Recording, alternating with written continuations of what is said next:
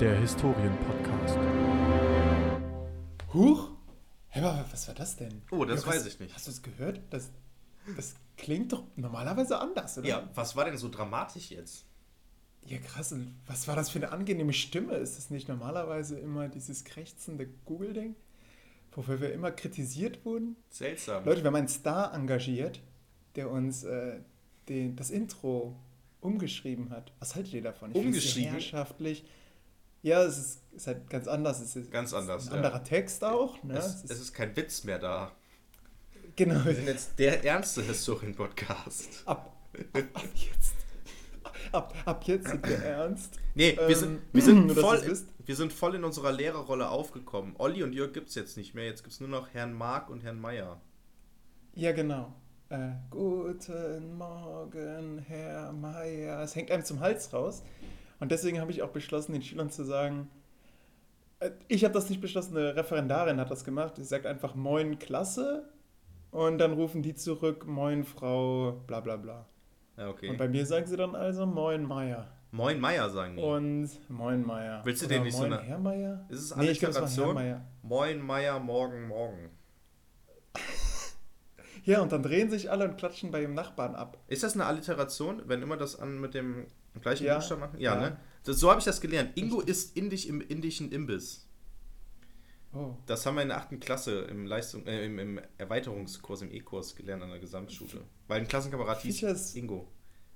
Fischers Fritze, frischt Fische, frische. Fuck. Mhm. Okay, wieder geflucht und damit sind wir. Der Historien-Podcast. Uhu, mein Name ist Oliver Meyer und am anderen Seite der, der Leitung hört ihr Herr Mark. Den Herrn Mark, ja. Ähm, der ist ein bisschen undeutlich zu hören. Deu- Nein, ist das so? Soll ich näher ans Mikrofon? Nein, nein, nein, nein, nein, nein. Okay. Ähm, Ja. Herzlich willkommen. Zurück Ja, nach äh, genug, genug denkt dran, das Intro. Richtig, wir sind, wir sind wieder da. Und weil wir jetzt so lange Pause gemacht haben, haben wir beschlossen, wir machen die Mega-Folge. Weil wir auch wissen, dass das bei unseren Fans einfach richtig gut ankommt. Ja, voll Wenn gut. wir, so, wenn wir so eine Folge einfach über zwei Stunden hinwegziehen. Mm. Und weil wir auch beide loving richtig viel Zeit haben. Für Haben mich ist es? Ironie, bei dir ist es, trifft zu, ne? Du hast richtig viel Zeit. Äh, Momo, Momo, Neben Momo, mir- Momo, Momo, Momo, Moment. Also so viel Echt? Zeit habe ich jetzt auch nicht. Also Jörg, ich, ich nehme hier gerade neben 15 frischen Klausuren auf, die ich eben noch eingesammelt habe, ähm, wo die Schüler quasi permanent mit rauchenden Köpfen durchgeschrieben haben. Zum einen haben die Köpfe geraucht, weil die Klausur, ähm, ja, schwierig. Äh, man konnte viel rausholen, sagen wir mal so, äh, Ja. ähm, gestaltet war. Ja. Welche Klasse und, Und was für zum ein Thema? anderen war es einfach richtig heiß. EP-Kurs, äh, also EF-Kurs. Ähm, und die, äh, das Thema war die Französische Revolution. Ah, okay. Und äh, ich weiß nicht, ob du die Karikatur kennst. Bestimmt. Das, äh, da sieht man einen Mann mit einer Geige, der auf so einem, äh, der auf einer äh, Straßenlaterne hockt, zerschlissene Hosen hat. Im Hintergrund sieht man, wie der König geköpft wird. Mhm. Und drunter steht mh, die, äh, ähm, der Zenit der glorreichen französischen Revolution und wie sie mit ihren Ängsten umgeht oder so übersetzt. Äh, ist eine englische Karikatur. Und am Ende gab es dann so ein kleines Streitgespräch zwischen den Schülern, ob das denn ironisch gemeint war.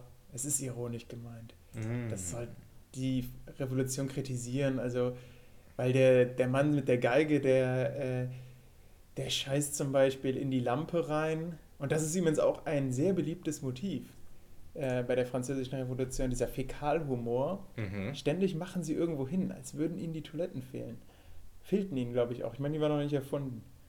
Ähm, und dieses, diese nackten Beinkleider, das ist so eine Anspielung auf die Sans-Culotten, also auf diese beinlosen, äh, die nicht beinlosen Hosen, also die, Mhm. die nicht beinlosen Hosen. Daraus haben halt quasi die, die, äh, die Leute, die daraus einen Witz machen wollten, dann einfach gar keine Hosen gemacht. Heißt aber genau das Gegenteil. Die Hosen gingen halt bis zu den Knöcheln und nicht bis, äh, bis zu den, ähm, äh, bis knapp über die Knie hinweg, weil das Mhm. war halt so ein Zeichen des Adels. Das Ja. war schick. Aber wer arbeiten will auf dem Feld, der kann sich halt nicht so eine Hose anziehen. Ja. Und insofern ist das so ein bisschen ein Distinktionsmittel. Aha. Und wo erleben wir so ein Distinktionsmittel heute immer noch? Gute Frage. Äh, der rot, äh, hochrot werdende Junge in der vorletzten Reihe, was sagen Sie? Richtig, bei den Gelbwesten in Frankreich. Ach. Ja, die ziehen sich ja auch gelbe Westen an. Und die, die gelbe Weste ist ja so das Zeichen des Arbeiters oder des auf den ADAC wartenden Mannes oder der Frau. Ähm, Hast du den Gag auch in der. Schule gemacht? Nein, überhaupt nicht. Ich bin Ah. gar nicht auf die Idee gekommen, diesen Vergleich überhaupt zu ziehen. Das ist jetzt gerade so eine spontane Eingebung. Oder Sad. es hat einfach nicht gepasst, sagen wir mal so. Wir haben uns auch nicht explizit mit, mit diesen Kleidungsstücken auseinandergesetzt. In der letzten Stunde wollte ich vor der Klausur dann so ein Memory mit denen spielen, Mhm. wo die dann also immer Symbole aufdecken mussten und die dazu passende Erklärung. Und äh, im Endeffekt hat die Stunde nicht stattgefunden, dumm gelaufen, weil die dann eine Klausur geschrieben haben in Mathe. Und dann habe ich denen einfach meine Memory-Karten zugeschickt und dann konnten die damit lernen. Und ich hoffe, jetzt haben die auch eine gute Klausur geschrieben, weil es macht einfach viel mehr Spaß und es ist auch weniger zeitaufwendig, eine gute Klausur zu lesen, als eine, wo du boah, über tausend Sachen stolperst, nicht weißt, wie meint der das denn jetzt? Und ja. Äh, so ein bisschen, es liegt auch im eigenen Ermessen. Und am Ende muss man nicht, äh, gibt man, man gibt ja auch lieber so gute Noten zurück als, als schlechte, ne? Das, ich weiß nicht. Ich, ich, ich mag das nicht, so diese enttäuschten Schülergesichter. Nee, da Äh, gibt es ja lieber und, Inflation. äh, und im Endeffekt, wem tut es denn weh? Ne? Mir, vielleicht in meinem gekränkten Stolz, dass die Schüler sagen könnten, ja, bei Meier, da ist es immer einfach. Weiß ich nicht. Tatsächlich hat einer auch direkt am Anfang aufgezeigt, so, hä, Meier, Sie fragen ja gar nicht den historischen Kontext ab. Ich sage, aha. Ja, das schaut aber, ne? Wow. alle, alle mega am Grinsen. Ich sage, Vorsicht. Es ist nicht so einfach, weil ich habe zwar nicht explizit eine Aufgabe reingegangen, das ist normalerweise immer die zweite Aufgabe. Ne? Genau. Erklären Sie den historischen Kontext. Da habe Ja. ich in dem Fall gemacht, erklären Sie ähm, die Symbole, die in der Karikatur verwendet wurden, um da den Transfer herzustellen Mhm. hielt ich für sinnvoller einfach. Ähm, und in der dritten Aufgabe habe ich dann, äh, weil also in der Bildunterschrift stand, das ist der Zenit des, äh, der französischen Geschichte, ähm, den man hier sieht. Wir sollten jetzt also selbst beurteilen, äh, war die französische Revolution insgesamt ein Höhepunkt der französischen Geschichte oder nicht? Das sollten Sie also erörtern. Erörtern heißt Oh, äh, Vor- und Oh. Nachteile nennen und am Ende eine eigene Stellungnahme dazu formulieren. ja. Was ist denn Und die das heißt, da mussten die Antwort? natürlich, ähm, dazu mussten die natürlich schon, äh, vor, dazu mussten die natürlich schon den Kontext kennen und wissen, was ist denn eigentlich passiert bei der Französischen Revolution. Aber die mussten jetzt nicht genau wissen, wann ist der Louis geköpft worden und wann wurden die Menschen. Hm, doch ein, ja, nicht genau. Also wenn Sie mir das Jahres, äh, wenn Sie mir die Jahreszahl nennen, dann reicht mir das. Äh, ja, was ist denn, also du hast ja gesagt, war es, ein, war es der Höhepunkt oder der Ja. Tiefpunkt? Es war einfach nur die Frage, ist es ein Höhepunkt? Könnte man es als Höhepunkt bezeichnen? Ja, und dann, ah, okay, ja, okay. Sollen Sie es erstmal Kriterien festlegen? Woran machen wir das denn fest? Ob es ein Höhepunkt ist oder nicht? Mhm. Seine eigenen ähm, Maßstäbe festlegen? Und dann Ja, sagen, also wenn man jetzt zum Beispiel sagt, es wurden die Menschenrechte ver veröffentlicht, es, es wurde eine Verfassung erarbeitet und auch sogar bei Napoleon könnte man sagen, dieser Code Napoleon, den könnte man auch als Höhepunkt der Geschichte nehmen, der bis heute noch äh, wirksam ist. Mhm. Mm. Aber man sieht natürlich auch äh, im Kontrast dazu viele Kriege, die angezettelt wurden, den Ja. Terror, der Ja. auch daraus folgte. Und, Und wenn die so ein bisschen den Kontrast herstellen können, dann reicht mir das. und das ist ja natürlich aber auch so ein bisschen so Teil der Geschichtskultur, ne? Also wir sehen das im Rückblick darauf als Höhepunkt, aber die in der Zeit haben das eigentlich nicht als Ja. Höhepunkt Oh, sozusagen doch. gesehen. Also schon, Genau schon so das, die Karikatur stammt aus der Zeit. Ja. Die wurde 1793 verfasst. Ja, aber sie pari parodiert das ja. Ja, genau, richtig. Es ist ironisch gemeint. Also, also eigentlich dann nicht der Höhepunkt. Ja, sie kann ja schlecht sagen, ob es anschließend wieder bergab ging. Ne? Können die Schüler eigentlich auch nicht sagen. Eig ganz streng genommen mathematisch müsste man natürlich sagen, Höhepunkt bedeutet, vorher geht's aufwärts, anschließend geht's abwärts. Tatsächlich sagen das äh, heute Historiker. Also das ist irgendwie, ja, war eine gute Idee, aber irgendwie dumm umgesetzt. So wie oft in der Geschichte. Ne? Mhm. Also, wenn man bedenkt, dass Napoleon nach nur zehn Jahren im Prinzip wieder ein Alleinherrscher war, ein Kaiser, dann war das keine sehr effiziente äh, Revolution. Mhm. Ja, ja, aber ähm, als ich die Karikatur drucken wollte, die ist recht farbenprächtig, äh, kam, die, kam die raus und beim Durchblättern ist mir dann aufgefallen, dass die, dass irgendwann die gelbe Farbe den Geist aufgegeben hat, sodass dass man so vom Bildzentrum aus nach außen in immer mehr rot sah. So oh. das, was eigentlich gelb sein musste, wurde dann, wurde dann rot. So ein bisschen dumm. Äh, ich habe dann, ja, ich habe das zu spät gemerkt und habe den dann vorne meinen Laptop aufgebaut. Die Schüler haben vorgeschlagen, noch den Beamer anzuwerfen, aber das wäre dann viel zu heiß geworden und die ganze Zeit diese Surren oben von so einem heiß gelaufenen Beamer. Das hätte ich auch nicht ertragen und die Schüler mhm. bestimmt auch nicht. Die, die waren auch hochrot und bei einer war ich mir nicht sicher, weint sie oder äh, ist das Schweiß? Ja. Aber sie hat gesagt, das ist Schweiß. Also sie war, die war wirklich. Sie hat ihre Tränen nicht durch. zugegeben. Ja, ja, genau. Ach, nee, das, man erkennt das ja auch. Im ersten Blick sieht ja jemand ähnlich aus, ne? hochrot und irgendwie läuft so ein, so, so ein Dings die Nase entlang und du denkst, boah, krass, äh, habe ich die Klausur vielleicht zu, zu mies gestellt, besonders diese letzte Frage? Hm. Weil wir nie so richtig vielleicht explizit diese Frage thematisiert haben. Ähm, äh, und insofern einen zu krassen Transfer bedeutet, aber pff, nö, die war einfach nur, weil es war einfach heiß und und ich habe hab dann auch mal die, die Tür aufgemacht, aber das Problem war, alle anderen Klassen haben das natürlich auch gemacht. Und dann wurde man immer von draußen so ein bisschen beschallt. Ach, und was noch hinzukam war, dass ich äh, dummerweise im falschen Raum habe schreiben lassen. Mir wurde ein Raum zugeteilt, aber Classic Olli, ich habe es einfach nicht mitbekommen. Also ich habe ich hab den oh. Zettel gelesen, ich habe ihn abfotografiert, aber mir ist da nicht aufgefallen, dass es gar nicht mein Raum ist. Mhm. Bin dann Natürlich der eifrige Referendar schon frühzeitig zu meinem Raum gegangen, während der Pause zu meinem vermeintlichen Raum und habe den dann dekoriert. Also habe dann die ganzen Tische voneinander weggestellt, habe schön gelüftet, die Tafelgewicht, alle, ähm, das waren halt drei Seiten, die die hatten.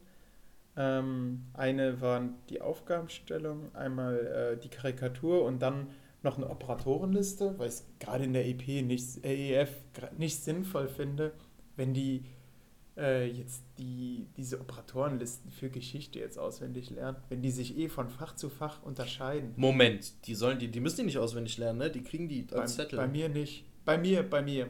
bei meinem Meier. Bei anderen. Das ist eine Lüge, schon. Olli. Man darf. Wie bitte? Die haben, die, die dürfen Ach. die Operatorenliste oh, beim Abi dabei haben. Das ist ja mega gut. Das ist, das finde ich, das. Also Hundertprozentig. Wow. Ab, jetzt, ja. ab jetzt mag ich äh, deutsche äh, Schulpolitik, weil das war wirklich für mich, für mich ein großer Kritikpunkt. Weil wenn man die Operatoren schon nicht schafft, einheitlich zu machen, dann muss man schon wenigstens sagen, man gibt immer eine Liste an, weil es hat doch keinen Zweck zu sagen, äh, jetzt zum Beispiel Bewertung äh, in, in einer Operatorenliste, die ich dir noch ausgeteilt habe, die vom Land NRW ist, heißt, dass bei einer Bewertung auch die Menschenrechte, äh, Moment, die, die, das Grundgesetz äh, berücksichtigt werden muss als das Kriterium. Und bisher habe ich gedacht, man darf selbst seinen Maßstab nennen. Man könnte zum Beispiel auch die Menschenrechte nehmen. Naja. Mhm. Also soweit Oder eigene Moralvorstellungen. Weil das ist doch auch ja. eigentlich der Zweck. Ja. ja.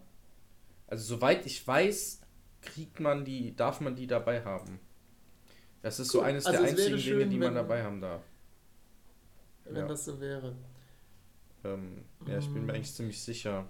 Eine schnelle Google-Recherche hat kein Ergebnis ge gegeben. Gut. Oder? Also ich saß, ich saß im falschen Raum. Ja, ja, das genau. hat dazu geführt, dass, äh, dass eine Lehrerin, die mir auch zwei Schüler mit reingegeben hat, dann auch erstmal vom falschen Raum stand. Also die habe ich dann, ich habe dann alle Schüler gebeten und gesagt, ja, schieb's auf meine eigene Verpeiltheit, wir schreiben in einem anderen Raum, Entschuldigung, Mhm.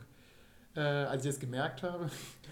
Und, und dann von ihr direkt so vor der ganzen Klasse, nee, eigentlich ist das nicht okay, weil äh, das steht jetzt auch im Plan so eingetragen und ich so, ja, sollen wir jetzt den Raum wieder wechseln? Nee, mach jetzt.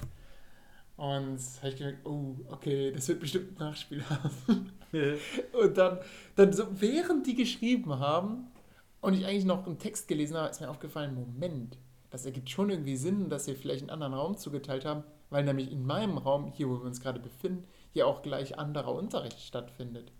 Und dann habe ich also schnell einen Zettel geschrieben, äh, wo ich dann geschrieben habe, ja, ich habe versehentlich diesen Raum hier für meine Klausur äh, verwendet. Könntet ihr in den Raum so und so, in dem wir eigentlich die Klausur geschrieben hätten, ausweichen? Mhm. War das auch kein Problem. Damit konnte ich die Schüler schnell abwimmeln Mhm. und den Lehrer auch. Also wir wurden da nicht gestört. Wie Das lange haben die denn geschrieben? Ähm, 90 Minuten lang. Hä? Also genau eine Doppelstunde. Ja, aber nicht bei einem 67,5 Minuten Modell. Dann wird es halt bizarr. Oh, das ist ja scheiße. Ja. Das Mhm. ist ja, stimmt, habe ich noch gar nicht drüber nachgedacht, dass es voll blöd ist. Krass, das hat ja voll die organisatorischen Gründe dann. Also wenn Ja, ja, genau, genau. Und dann kommt so ein Referendar da reingegrätscht und macht einfach irgendwas. Ach, wie unangenehm. Ja, kann ich Ja. verstehen. Mhm. Ja, mhm. worauf jetzt vielleicht ähm, die ganzen Zuhörer seit ungefähr etwas mehr als 15 Minuten warten. Ähm, die Lösung Dass lautet... nochmal das Intro einspielen? Ach Nein, ja, die stimmt. Lösung lautet R. Das R ist groß. Genau. Bei Renaissance, versteht ihr? Wenn ihr euch Renaissance. zurückerinnert.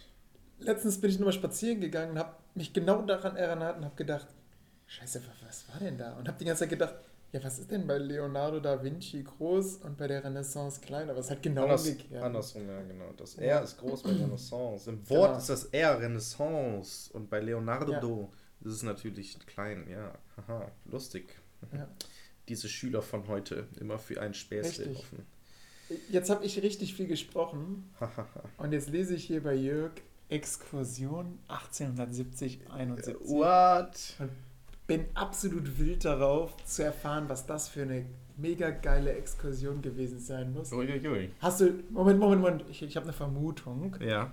Ähm, du hast den DeLorean geholt und hast dann irgendwas gemacht und hast dann beschlossen, eine Zeitreise zu machen oder so. Hm, ja. Das Ja, war's. krass. Also so ein bisschen wie bei Dark, ne? Du Genau. bist Oh. einfach in, in, so einen, Ja, in so apropos. einen Berg rein oder so. Apro- Warte, ich, ich will ja. nicht spoilern. Nee, apropos, apropos Da- Dark, äh, am Freitag, am, äh, Blob, was ist das denn? Äh, Freitag, ich glaube, das ist der 21. Ich, ich, Kommt die Ja, neue, die zweite Staffel. Dark. genau, genau, richtig. Können wir schon mal bei Netflix. Ähm, dafür kriegen wir kein Geld. Diese Sendung ist Richtig. nicht gesponsert durch Netflix.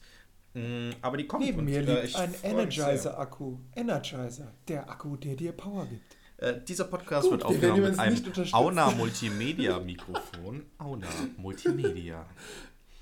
Hm, Richtig. ja, Ah, wir sollten viel mehr Werbung machen. viel mehr Werbung. Ja, Sky kennt Also- also nur mit dem Exkursion. echten Kirschgeschmack.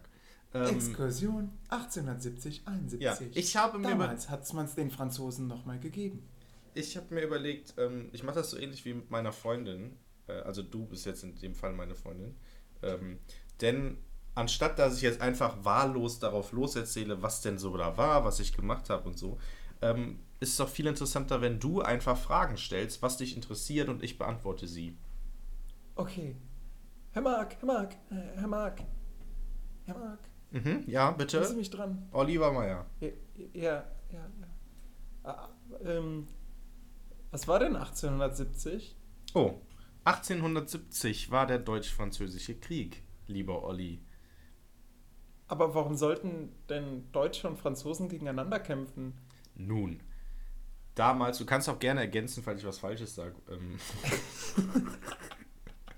Nein, also, ähm, es gab ja damals Preußen. Preußen war ein mächtiges Reich und Österreich. Österreich war auch ein mächtiges Reich. Die haben damals zusammen, äh, nein, gegeneinander gekämpft. Äh, das war der Deutsch-Deutsche Krieg. Der war, wann war der Olli nochmal? Sorry. War der nicht 1848? Moment. Nee, viel später. Viel, Viel viel, später. später. Moment, ich habe hier so Ähm, eine tolle die- Zeit. das war in den, in den 60er Jahren. Äh, Also, Moment, 60, erst, fang ja. doch erstmal an mit dem Deutsch-Dänischen Krieg. Ja. Der war nämlich davor. Da hat nämlich. Genau, das war der erste. Genau. Und das ah, habe ich nie verstanden, warum das ein Einigungskrieg ist. Ähm, ja, das weiß ich Weil gerade. im Prinzip wurde da ja eigentlich nichts geeinigt. Ja, genau. Ich habe hier, ich hab hier so eine schöne ähm, Zeitleiste. Also wir können ja mal kurz ähm, die Zeiten rumgehen. So, wir befinden uns im Ja. 19. Jahrhundert. Deut Ach, also Deutsch-Dänischer Krieg war 64, oder? genau. Davor wurde 1862 Bismarck Ministerpräsident genau. äh, und stieg damit sozusagen zur Macht auf, ähm, die er dann Und hatte. Bismarck, das war ein ziemlicher Spitzbub, könnte Der man war sagen. ein, genau, Äh, der hat nämlich da. Weil der den- nämlich die Heeresreform durchgebracht hat für den König. Genau, und hat dadurch äh, Verfassungsbruch begangen. bekommen. Ja, richtig. Und das wurde nachträglich, wurde, wurde gesagt, alles cool. Das Genau. wäre so ein bisschen so, als, als wenn jetzt hier ähm, äh, Jogi Löw sagen würde, boah, äh, wisst ihr was, verdoppelt mal den Sold unserer äh, DFB 11 und äh, holt sich einfach das Geld, klaut sich das Ja. und wird dann aber Weltmeister. Genau, weil die dann sagen, Dann würde ja man Moment, sagen, so- ja, immerhin, er hat, also es war ja gar nicht so schlecht, was er gemacht hat. Genau, So, Und so ungefähr war das mit Bismarck nämlich auch. Der hat sich Ja, als, und dann also ist halt die Frage, hm, wirklich? Genau. Genau. Ähm, genau, dann war der Deutsch-Dänische Krieg. Ähm, also das Ding ist, man muss ja erstmal erzählen, was Bismarck überhaupt für ein Ziel hatte. Bismarck ist halt ein Freund von Deutschland. Deutschland, was damals noch nicht so existiert hat. Das, Denn- ihr müsst ihn euch vorstellen, wie diesen Nazi beim Tatortreiniger mal Deutschland. Deutschland, genau. Ja, so Deutschland.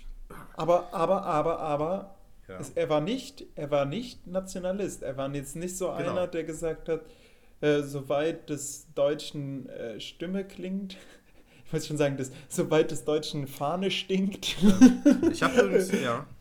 Ich habe äh, übrigens. ja, ähm, ähm, soweit eine- soll das deutsche Vaterland sein. Genau. Dann kam der Deutsch-Dänische Krieg, wie gesagt, 1864 und 1866 war dann der Deutsch-Deutsche Krieg, denn Preußen wollte Österreich da raushaben. Äh, so. Ja, und ganz besonders Bismarck. Also Genau. es gab in Preußen sicherlich auch Leute, die gesagt haben, ey, lass doch eine großdeutsche Lösung machen. Ist doch auch cool. Genau. Das war einer, äh, ein weiterer äh, der, der sogenannten Einigungskriege. Und Olli, ich habe ähm, vielleicht eine Antwort auf deine Frage, warum der Deutsch-Dänische Krieg einer der Einigungskriege ist. Denn diese Exkursion, das ist jetzt so ein bisschen Meta, ähm, war nicht nur zu diesem Krieg, sondern es war auch so ein bisschen ähm, Geschichtskultur und Narrativen ähm, miteinander vergleichen. Und der Begriff Einigungskriege stammt eben erst in, aus der Rückschau des Deutschen Reiches. Denn, Ja. ähm, Um ihn zu legitimieren, ja? genau, im Nachhinein entstand nämlich dieses Narrativ, Schau an. eine, dieses kaiserliche Narrativ in dem Sinne, dass halt die Märzrevolution, der Deutsch-Dänische Krieg, der Deutsch-Deutsche, die Gründung des Norddeutschen Bundes, äh, der, der Deutsch-Französische Krieg und schließlich die Gründung des Deutschen Reiches, das hängt halt alles miteinander zusammen und das ist genau das Narrativ, und jetzt kommt's, Olli, von äh, dieser Zeit. So, und das hat sich tatsächlich bis heute in die Schulbücher festgesetzt. Ja. Und das habe ich letztens hinterfragt. Das genau. Oh, sehr gut, Olli, sehr gut. da war, äh, ja, weil das hat mich wirklich umgehauen, weil ich dachte, das ist. Ich habe das auch so ein bisschen an die Schüler weitergeleitet. So, warum war der Deutsch-Dänische Krieg eigentlich ein Einigungskrieg? Ja. Und warum war, war der Deutsch-Deutsche Krieg ein Einigungskrieg? Oh, warum spricht man davon? Und genau das, das war auch so die Antwort, die ich dann bekommen. Also die Antwort war äh, im Endeffekt dann von der Lehrerin im Lehrerzimmer, die hinten äh, gesessen hat, war, naja, ähm, man muss das als Gesamtbild betrachten. So, im Endeffekt hat, haben diese drei Kriege zu einer, zu einer Reichsgründung geführt. Ja. Was ich ein bisschen traurig finde. Ja, als, es ist als halt, Erklärung. genau, also Österreich Weil wird dann warum- eben. Was? Österreich und Preußen haben ja schließlich im allerersten Krieg, im Deutsch-Dänischen Krieg, zusammengekämpft. Ja. Aber ich glaube gegeneinander. ich glaub einfach, weil ähm, Österreich einfach zu mächtig ähm, war, zusammen mit Preußen. Es sollte sozusagen, das ist ja später auch, dass Preußen irgendwie trotzdem noch so vorhanden ist, beziehungsweise so die Obermacht behält beim, äh, beim Deutschen Reich sozusagen. Ähm, Also meine. und ja, erzähl mal weiter. Nee, jetzt, sag mal. Meine Erklärung wäre, dass.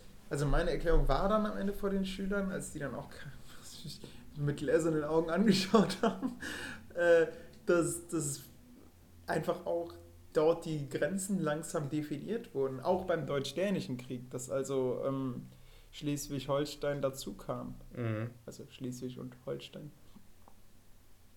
Ja, das kann Quasi sein. erstmal erster äh, Einigungskrieg, Definition der Grenzen im Norden, zweiter Ja, Einigungskrieg, Definition der Grenzen nach Süden hin Mhm. und der zweite Einigungskrieg, okay, wir machen alle zusammen Frankreich platt und Genau, das war dann der Norddeutsche äh, Bund. gründen dann ein, äh, ein einziges deutsches Staatsgebilde. Genau. Ja, Aber nicht nur der Norddeutsche Bund hat da gekämpft, ne? Ich meine, die Ja, Bazis genau, die anderen eben. dabei. die anderen eben auch dabei. Die haben auch richtig viele Zugeständnisse bekommen, ne? Bismarck Ja. hat da richtig viel springen lassen, habe ich letztens in der Doku Die Deutschen gesehen, Mhm. äh, dass, dass er da richtig den Fürsten Schlösser finanziert hat. Ja, ähm, genau. Aber der Deutsch-Französische Krieg war eben ähm, durch ein. Also das Ding ist ja, alle wollten irgendwie Krieg haben. Frankreich und Preußen, aber keiner konnte so richtig anfangen. Und Bismarck, der Schlingel, wie wir bereits im Vorfeld gesagt haben, ähm, Emser Depesche. hat, hat dann etwas inszeniert. Genau, die Emser Depesche. Olli, willst du das vielleicht kurz äh, den Zuhörern erzählen, was da ungefähr passiert ist? Es muss nicht so genau sein, nur grob. Okay, äh, dann, dann, ich versuch's, ich versuch's. Okay. Stimmt, äh, ich habe ja auch den Text gelesen. ja. ähm, der Hausaufgabe war, sonst würde ich mich jetzt ja tarnen als Schüler. Also, ähm, nicht abschalten, denn es fängt erstmal seltsam an. Oh, oh.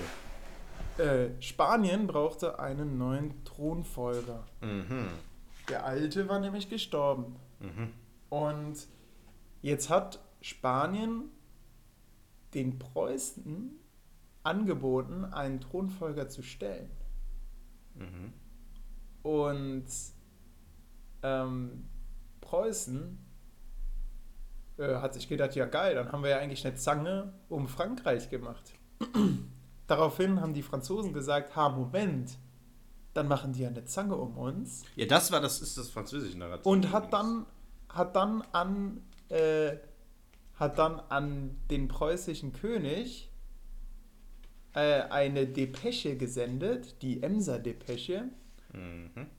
und hat drin gesagt, ey Leute, komm, lehnt das mal ab. Um des lieben Friedens willen. Ähm, das hat Bismarck dann veröffentlicht. Ja, nicht Weil ganz. nämlich auch in der Depesche, in der Depesche stand, äh, dass Preußen, ich glaube, er hat sogar noch leicht verändert, ne? Also in Ja, der Doku, leicht, nein, nein, hieß, nein. Er hat es verändert, aber ich habe mir das mal im Original, ich habe mir das mal Ja. durchgelesen und habe gedacht, naja, also come on, dann verändern wir aber auch unsere Texte Nee, immer leicht. also wir haben das, wir haben das tatsächlich durchanalysiert, den Originaltext Ach, mit dem Text, der nachher ähm, veröffentlicht wurde. ja. Ähm, bei dem Original ist er ähm, nicht so beleidigt, weil er beleidigt wurde und ist erst eher passiv. Er sagt halt, also der ähm, im Original wird halt gesagt, okay Leute, so, also das ist hier, hört auf damit.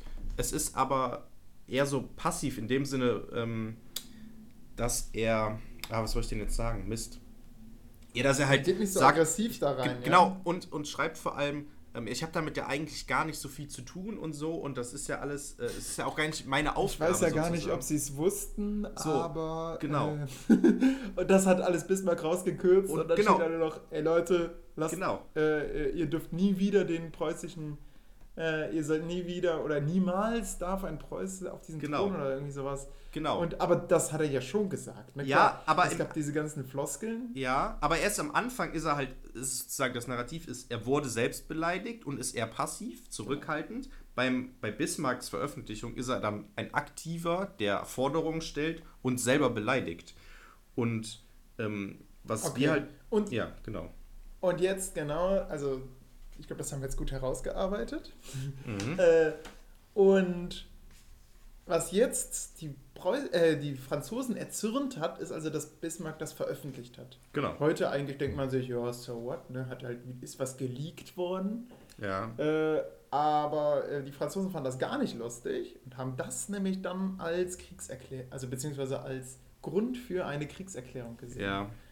Und so ist dann der deutsch-französische Krieg ausgebrochen, den das Deutsch, denn da den diese ganzen deutschen Länder für sich entscheiden konnten, weil sie unter anderem bessere Waffen hatten, Nee. nämlich von ThyssenKrupp. Ja, Das ist geht. so die Legende, die ThyssenKrupp einem gerne spinnt. ja.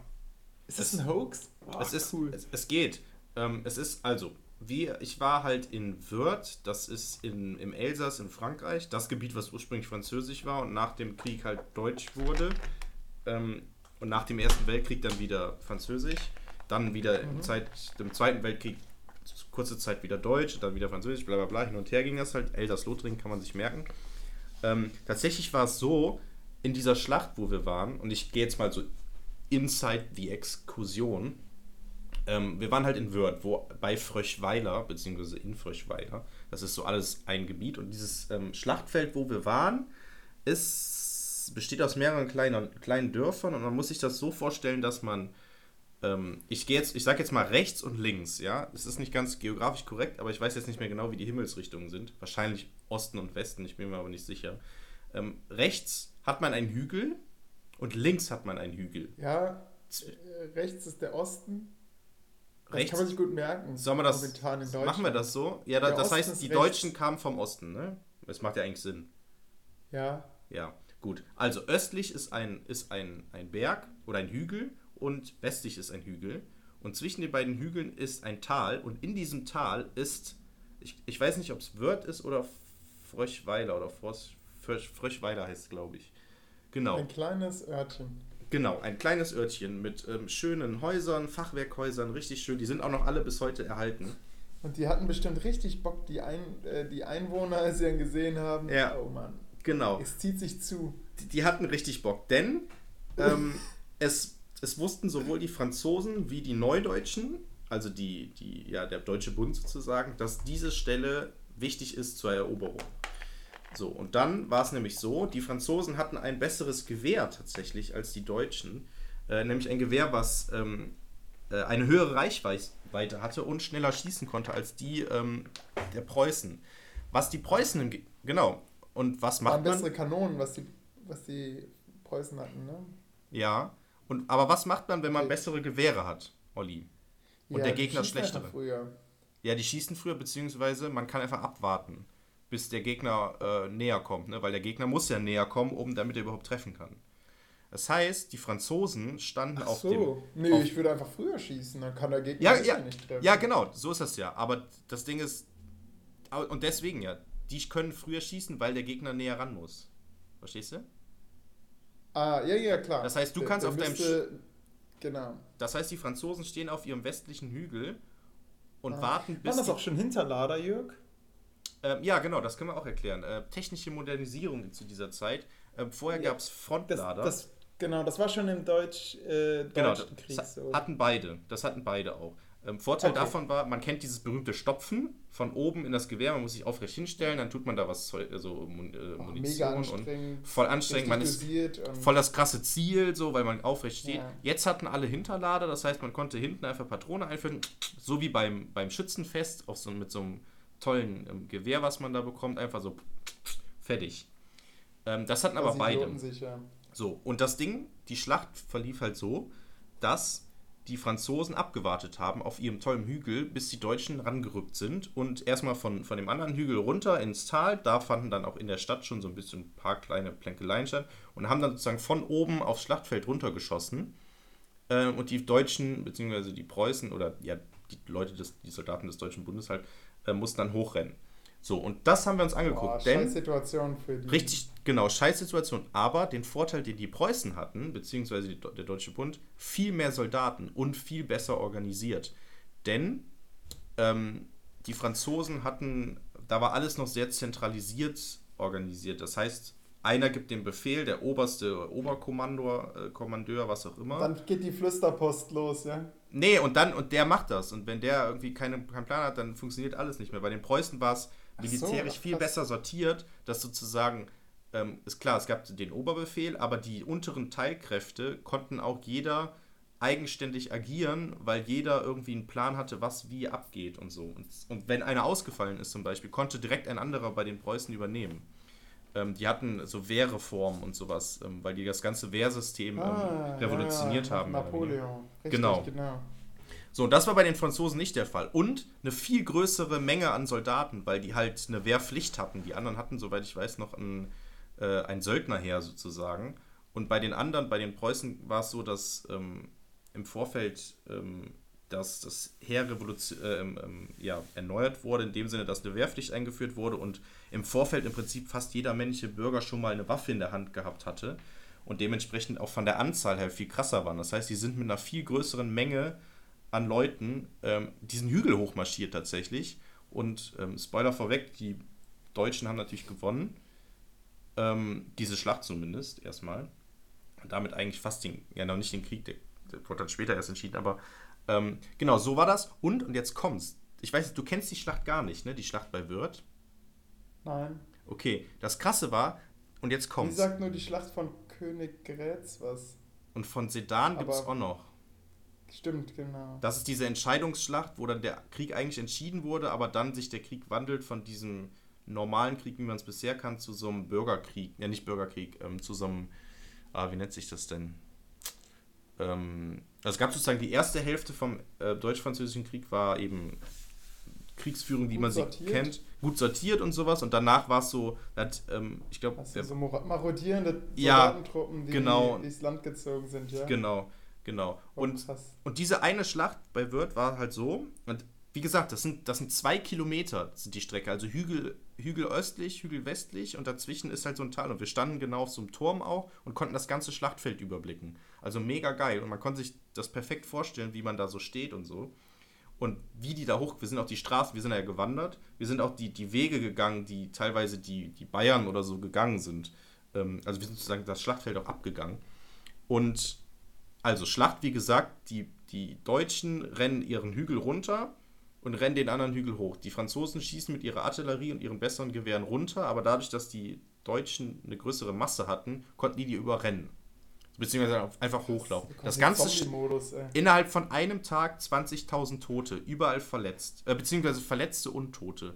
Also ähm, Ja. man hat, es gibt ähm, ähm, Quellenberichte, ähm, wo drin geschrieben wird, dass man bei Nacht, weil die, weil es dunkel war, ähm, hat man nur noch ein lautes, äh, ein ständiges Stöhnen von den, von den Verletzten gehört, weil die halt nicht versorgt werden konnten. Weil aufgrund der, das, aufgrund der besseren Waffentechnik hat man nicht darüber nachgedacht, Moment mal, dadurch sterben ja auch viel mehr Menschen.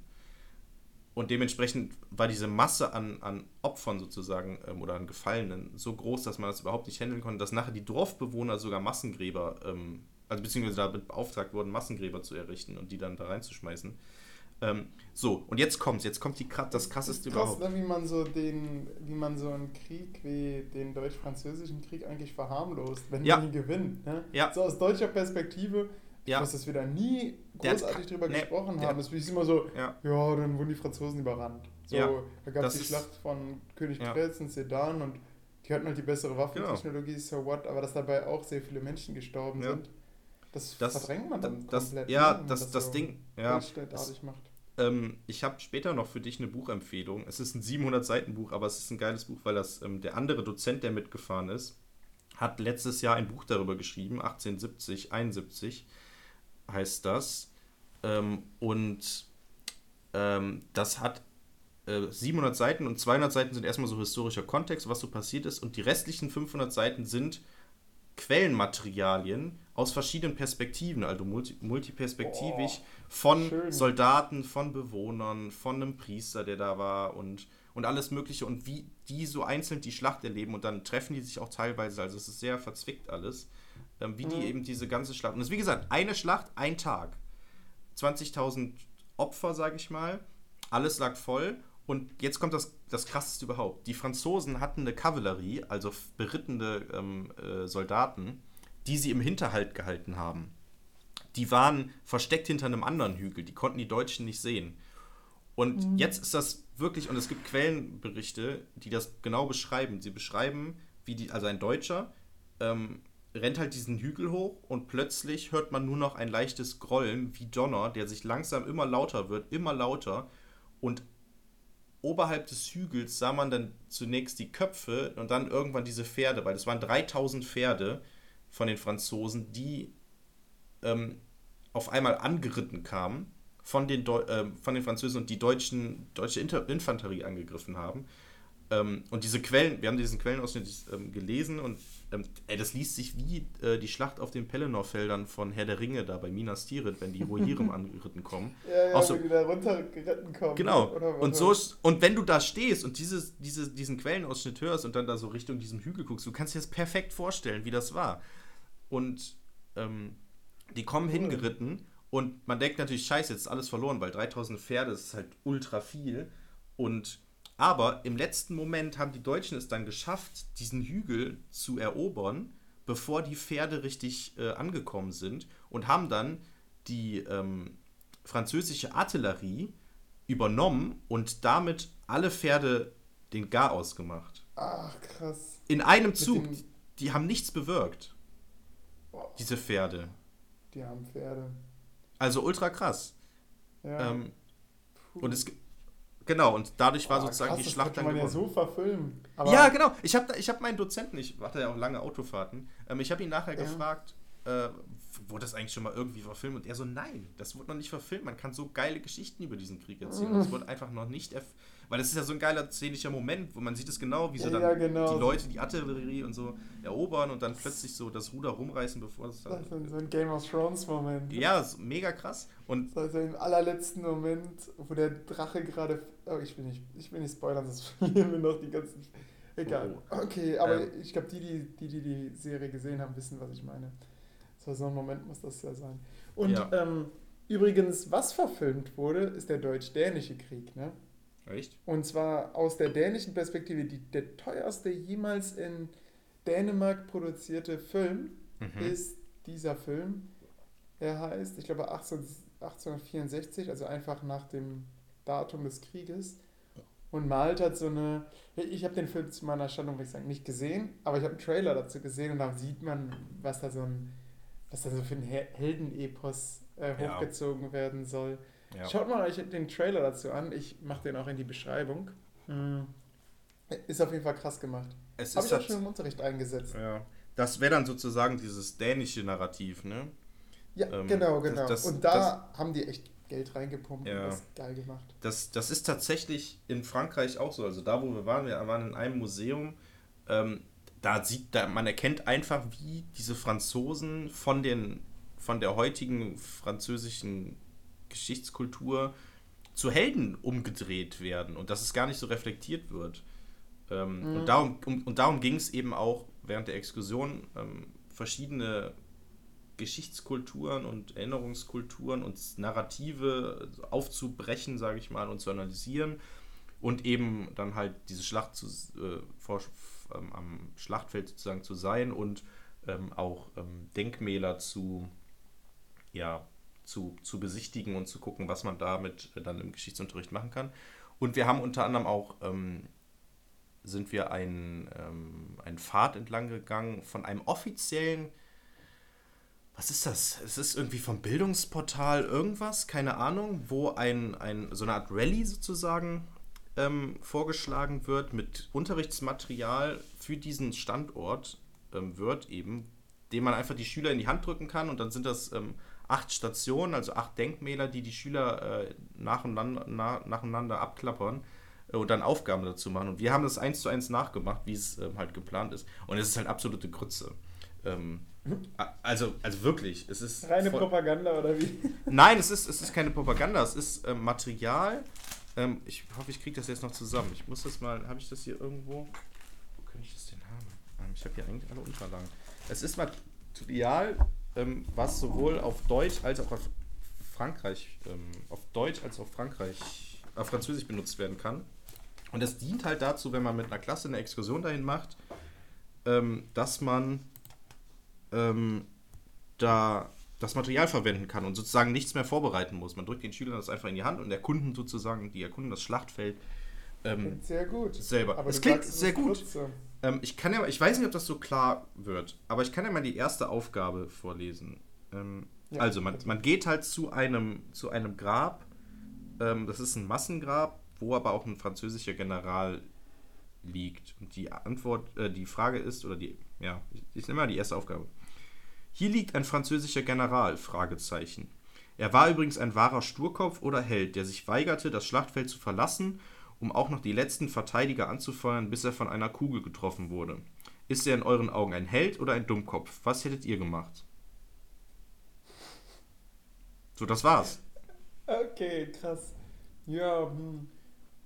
Äh, Also- ja, ist ja die Frage, wie man das als Schüler beantworten will, ne? Also, Ja, Ich, ich kann mir vorstellen, worauf es hinauslaufen soll. Also, Ja. sie wollen natürlich sowas, dass gezeigt wird, okay, vielleicht ist ein Held einfach immer ein Dummkopf. Und so ein bisschen die Frage, gibt es überhaupt dann Helden? Ähm, aber auch die Frage, wie würdest du dich verhalten? Hä, wenn, ich glaube, man ist immer großspurig, wenn man nicht dabei war und wenn Ja. dann neben einem die Bomben einschlagen, dann, dann äh, ist man vielleicht doch plötzlich so klein mit Hut. Ich meine, das Ja. sagen ja viele. Und es fehlt, ja, es Ähm. fehlt halt die gesamte Kontextualisierung. Ne? Also es Ja. kann ja sein, dass er einfach einen Befehl Genau. hatte, einfach die Stellung zu halten und dann, Ja. das wird, also es, Genau. es fehlt Stimmt. einfach. Vielleicht hat er auch ganz, ganz hinten gesessen und hat dann irgendwie einen Querschläger abbekommen und hat Ja. dann eigentlich die ganze Zeit seine Leute angefeuert und hatte keinen Bock, von seinem Liegestuhl aufzustehen. Das, ja, richtig. Es fehlt eigentlich Kontext, um das bewerten zu können. Ja, es, es fehlt halt einfach. Und so sind im Prinzip ist jede Aufgabe irgendwie. Ähm, Vor allem ist auch die Frage, warum muss man deswegen dahin gehen? Ja, genau, muss man nicht. Oder hier ist auch eine Frage dann, also wie gesagt, man, und das Ding ist, das ist eine Fahrradtour, ne? Das ist schon ein Stück, was man da abläuft. Man muss da auch erstmal hinkommen und so. Ähm, und dann ist eine andere Frage hier: Könnt ihr vier Gebiete, Landstriche etc. des geeinten Deutschen Reiches von 1871 nennen, die nicht zur Bundesrepublik Deutschland gehören? Das ist ja fast schon so, ein, so eine Narration, die da einem aufgezwungen wird. Ähm, tja, was haben wir verloren? so, Ja, so, überlegt mal, was könnte man denn wieder anschließen? Ja, und es ist halt vor allem, also die, die Schüler gehen da halt hin, so, ne? Und die müssen halt von Denkmal Ja. zu Denkmal laufen. Ähm, und Ja. um, um dann so Da eine Frage zu beantworten, das ist ja, ist ja vollkommen Quatsch. Und so, so ich das weiß nicht, ob wir in dem Podcast darüber gesprochen haben, aber du hast ja mal gesagt, dass ihr bei der letzten Exkursion zum Beispiel so Statuen einfach abgezeichnet habt und das dabei Ja. abgemalt habt und dass dabei auch Sachen deutlicher wurden. Mhm. Und man darüber dann auch toll sprechen konnte. So, warum hast du ausgerechnet das Element so groß gemacht? Warum ist es dir aufgefallen? Was könnte es bedeuten? Ja. Mhm. Genau, und dadurch werden halt, wird halt so ein Denkmal so ein bisschen ersichtlicher. Und was wir zum Beispiel Ja. in dieser Exkursion auch gemacht haben, ähm, also es waren, das ist immer eine Kooperation aus zwei Universitäten, einmal da, wo ich studiere und äh, eine andere. Und die, beziehungsweise bei den anderen ist es eine PH, also eine pädagogische Hochschule und also wir keine. haben US und PIS. Ja, so ungefähr. Und bei uns, also die Leute von meiner Uni, die waren alle letztes Jahr oder davor sogar schon mal mit und kannten viele Themen schon. Klar, jetzt den Standort nicht und ähm, spezifische Sachen, zum Beispiel zum Krieg jetzt auch nicht. Aber sowas wie, ähm, also, wir, also die Exkursion läuft so ab, man fährt halt hin, ist da in der Unterkunft, Selbstversorgung, äh, man hat Seminare und später geht man dann halt so auf seine Wandertour, was auch immer, oder Fahrradtour, was man da auch macht. Äh, so. Und in den Seminaren, zum Beispiel das erste Seminar war, was ist Geschichtskultur, was ist Geschichtsbewusstsein und so. Da mussten wir zum Beispiel nicht dran teilnehmen.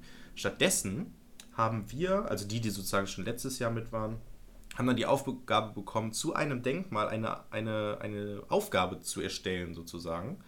Ähm, und wir haben sowas ähnliches gemacht, wie du gerade gesagt hast, denn ähm, wir hatten das sogenannte Bayern-Denkmal. Das ist ein Denkmal, was für bayerische Soldaten ähm, gebaut wurde. Und da ist halt eine Viktoria, die einen Siegerkranz hält. Darunter ist so ein gefallener Soldat. Und da ist halt, also was zentral sozusagen ist, dass immer die Ideologie der Zeit im Vordergrund steht. Also ähm, es ist sozusagen ein Siegerdenkmal für die deutsche Einigung. So. Ähm, und eben nicht für die gefallenen Soldaten. So, und was wir dann bei unserer Aufgabe, die wir entwickelt haben, gemacht haben, äh, wir haben die Exkursionsteilnehmer im Vorfeld ähm, ein Denkmal zeichnen lassen, was sie als, also den Titel haben wir gelassen, Bayerisches Kriegerdenkmal, glaube ich, und sozusagen, wie sie heute ein solch ein Denkmal zeichnen würden. Und da war dann viel, okay, man hat so Soldaten, die gefallen sind, mit Gedenktafeln, wo jeder Name der Soldaten drauf stand, die in diesem Grab, genau, es ist so ein Massengrab auch. Ähm, wo jeder Name eben genannt wird und sowas. Das haben wir die zeichnen lassen. die Dann Namen? haben, bitte? Kennt man die Namen? Also, das ist Ja, teils, Frage, teils kennt man die immer. Ja, teils, teils. Da liegen sogar lustigerweise auch Franzosen, weil, ähm, obwohl es bayerisches Kriegerdenkmal heißt, weil, ähm, also den Dorfbewohnern, denen war es halt egal, wer da in diesem Grab, liegt. Und weil es halt so eine Masse an Im Leuten Tode war, hat man vereint. einfach. Ja. Ja, sozusagen. Genau. Und was wir dann herausgearbeitet haben, war halt die ähm, Geschichtskultur von heute. Was steht im Vordergrund, wenn man heute ein äh, Denkmal errichtet? Also immer die einzelne Person, die Personen, die dafür gefallen sind, etc. Und haben, Und sind dann. auch irgendwie so ein, so ein Wegweiser, nie wieder Krieg, ne? Ja, genau, das ist immer, das ist halt unser heutiges Narrativ. So, Krieg ist schlecht. Ja. So. Genau. Ähm, genau, das haben wir, bevor wir zum Denkmal gegangen sind, haben wir das mit denen gemacht, dann durften die das Zeichen präsentieren und dann haben wir halt herausgestellt, okay, was ist denn unser Narrativ von heute? Dann sind Mhm. wir zum Kriegerdenkmal gegangen, zu diesem bayerischen Kriegerdenkmal, haben dann gesagt, okay, wir haben eben gesagt, was haben wir, was habt ihr gezeichnet und was ist jetzt hier? Was sieht man hier? Aha, die äh, Soldaten stehen überhaupt nicht im Mittelpunkt, anders als bei uns. Hier steht eher der Sieg fürs Ganze im Mittelpunkt. Ähm, aha, das ist also eine andere ähm, Geschichtskultur und bla bla bla. Und dann haben wir das so verglichen, analysiert und dann am Ende ähm, ja sozusagen herausgearbeitet, okay, wenn man sowas macht, muss man immer nicht einfach hingehen und gucken, aha, schön nett, sondern muss es immer einzelne Symbole entdecken und analysieren, was das bedeutet und ähm, dann in einem Kontext setzen, nämlich was dann eben dieses Denkmal sozusagen aussagen möchte und was uns dieses Denkmal über die Zeit sagt, sozusagen, in der es errichtet wurde. Genau. Und das haben wir eben mit ganz vielen Denkmalmälern so in der Art gemacht. Nicht, also wir haben nicht immer gezeichnet, wir haben nur da gezeichnet, aber so verschiedene Sachen halt ähm, ja, mit den Denkmälern. Was waren, was waren noch für, für Sachen? Du, du hast, das interessiert mich wirklich, weil gerade Denkmäler kann man im Unterricht ja toll beobachten. Da beneide ich übrigens äh, die ganzen Innenstadtschulen, dass Mhm. die einfach, Ja, die, die müssen einfach nur rausgehen und ja, ja. da ist die Welt. Und wenn du eine Schule irgendwie auf dem Land hast, dann ist Ja, nicht die Welt. du musst eigentlich nur zum, zum nächstgelegenen Friedhof gehen, weil da müsste eigentlich ein, Denkmal ist für den. Ersten Weltkrieg oder so gehen. Also, Und äh, da, ist, da ist bei uns zum Beispiel, ich will jetzt nicht mehr den Ort verraten, äh, da ist zum Beispiel das jüdische Denkmal nicht auf dem Friedhof. Also, ja, beziehungsweise der Park ist ähm, ein ehemaliger Friedhof und da hat sich, die, hat sich das Dorf für eingesetzt, dass nicht ähm, dort ein Denkmal für die gestorbenen Juden hinkommt. Weil Oh, da das war ich ein christlicher Friedhof, ach, ähm, stimmt. Ja. das geht nicht. Da habe ich mit dir letztens, als wir, ähm, als ich bei dir zu Besuch war, mal darüber geredet, ne? Kann, kann sein, ja. Glaube ich, ja. Finde ich auch krass, ja. Ähm, ja, aber das, genau das, um da, darauf mal kurz zu pochen, ähm, Mhm. das wird auch auf, auf der Exkursion gesagt. Ähm, man muss eigentlich, wenn man an der Schule arbeitet, muss man eigentlich äh, eine Karte nehmen, Zirkel und im Umkreis von ungefähr 20 Kilometern eine, einen Kreis zeichnen und innerhalb dieses, Ra äh, innerhalb dieses ja, Radius sozusagen muss man jedes Denkmal, jedes Archiv, alles kennen, was so gibt als Geschichtslehrer, weil das halt immer einen Gegenwartsbezug für die Schüler herst äh, ja, zur Verfügung stellt, beziehungsweise damit hergestellt werden kann. Ähm, und dann kannst du nämlich sagen, ja, guck mal hier auf der, äh, auf der St. Peterstraße, äh, seid ihr schon mal an diesem komischen, dieser komischen Statue vorbeigelaufen? Ja, das ist übrigens zum, ne, ein Denkmal zum Ersten Weltkrieg oder so. Und die Schüler so, ah, ach krass, das wusste ich gar nicht. Und dann holt man sozusagen die Schüler in die Geschichte rein, wenn man es so möchte. Ähm, sie da abholen, wo sie stehen. genau. Das denken wir, aber eigentlich äh, denken die sich auch, ja, okay, ja, alles klar. Äh, und ich habe mir letztens gedacht, was mir für eine Welt mit YouTubern abhandengekommen ist. Also das ist, das ist ja viel mehr die Realität und das ist mir dann mit dem Rezo erst richtig aufgefallen. Also Mhm. ab dem Moment, wo so einer in deine Welt so reingrätscht, nämlich in die äh, Politik, ähm, und wo du dann merkst, ach, ach krass, das gibt's ja auch und das hat ja auch Einfluss auf unser Leben und äh, ja, war, war für mich auch ein starkes Erlebnis, muss ich sagen. Mhm.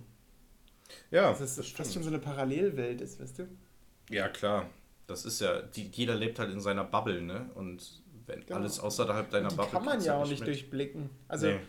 Das ist ja so, man stellt sich das so vor, es gibt die Jungen, die haben YouTube, die kennen die YouTuber und es gibt die Alten, die gucken die ARD Und dann gibt es uns, wir nehmen Podcasts auf. also, ähm, das Ding ist, man durchblickt ja nicht das Medium in Gänze.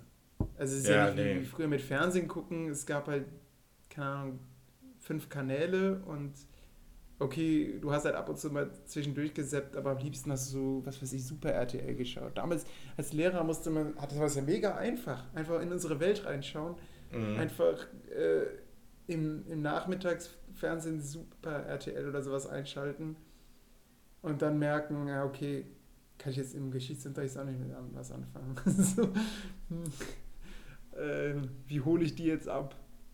Aber jetzt, heute ist es ja noch komplizierter dadurch, dass, ja. dass du kannst ja nicht einfach sagen, ja, ich mache jetzt YouTube an und gebe jetzt mal einen oben YouTuber mhm. und schaue mir jetzt den ganzen Mist an, der, der bei YouTube produziert wird und dann kann ich die da abholen, wo sie stehen. Keine Chance. Ja. Ja, hast du auch nicht. Also weil es ja. so riesengroß ist. Richtig, genau, weil, weil keine Chance. der eine schaut das und der andere schaut das. Ja. Was wohl ganz gut funktio äh, funktioniert, ist Assassin's Creed. Äh, da gibt es jetzt einen Teil zu, oder es gibt, gab Assassin's vor, Creed? vor ein paar Jahren, das, habe ich es falsch ausgesprochen? Assassin's Creed. Assassin's Creed. Danke.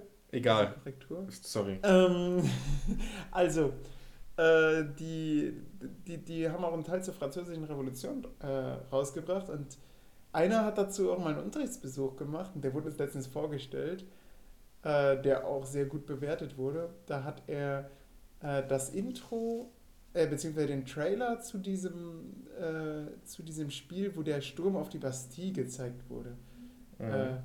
dargestellt. Und das, das hat er also in, mit, Stunden, hat er mit Quellen aus vorigen Stunden dann verglichen.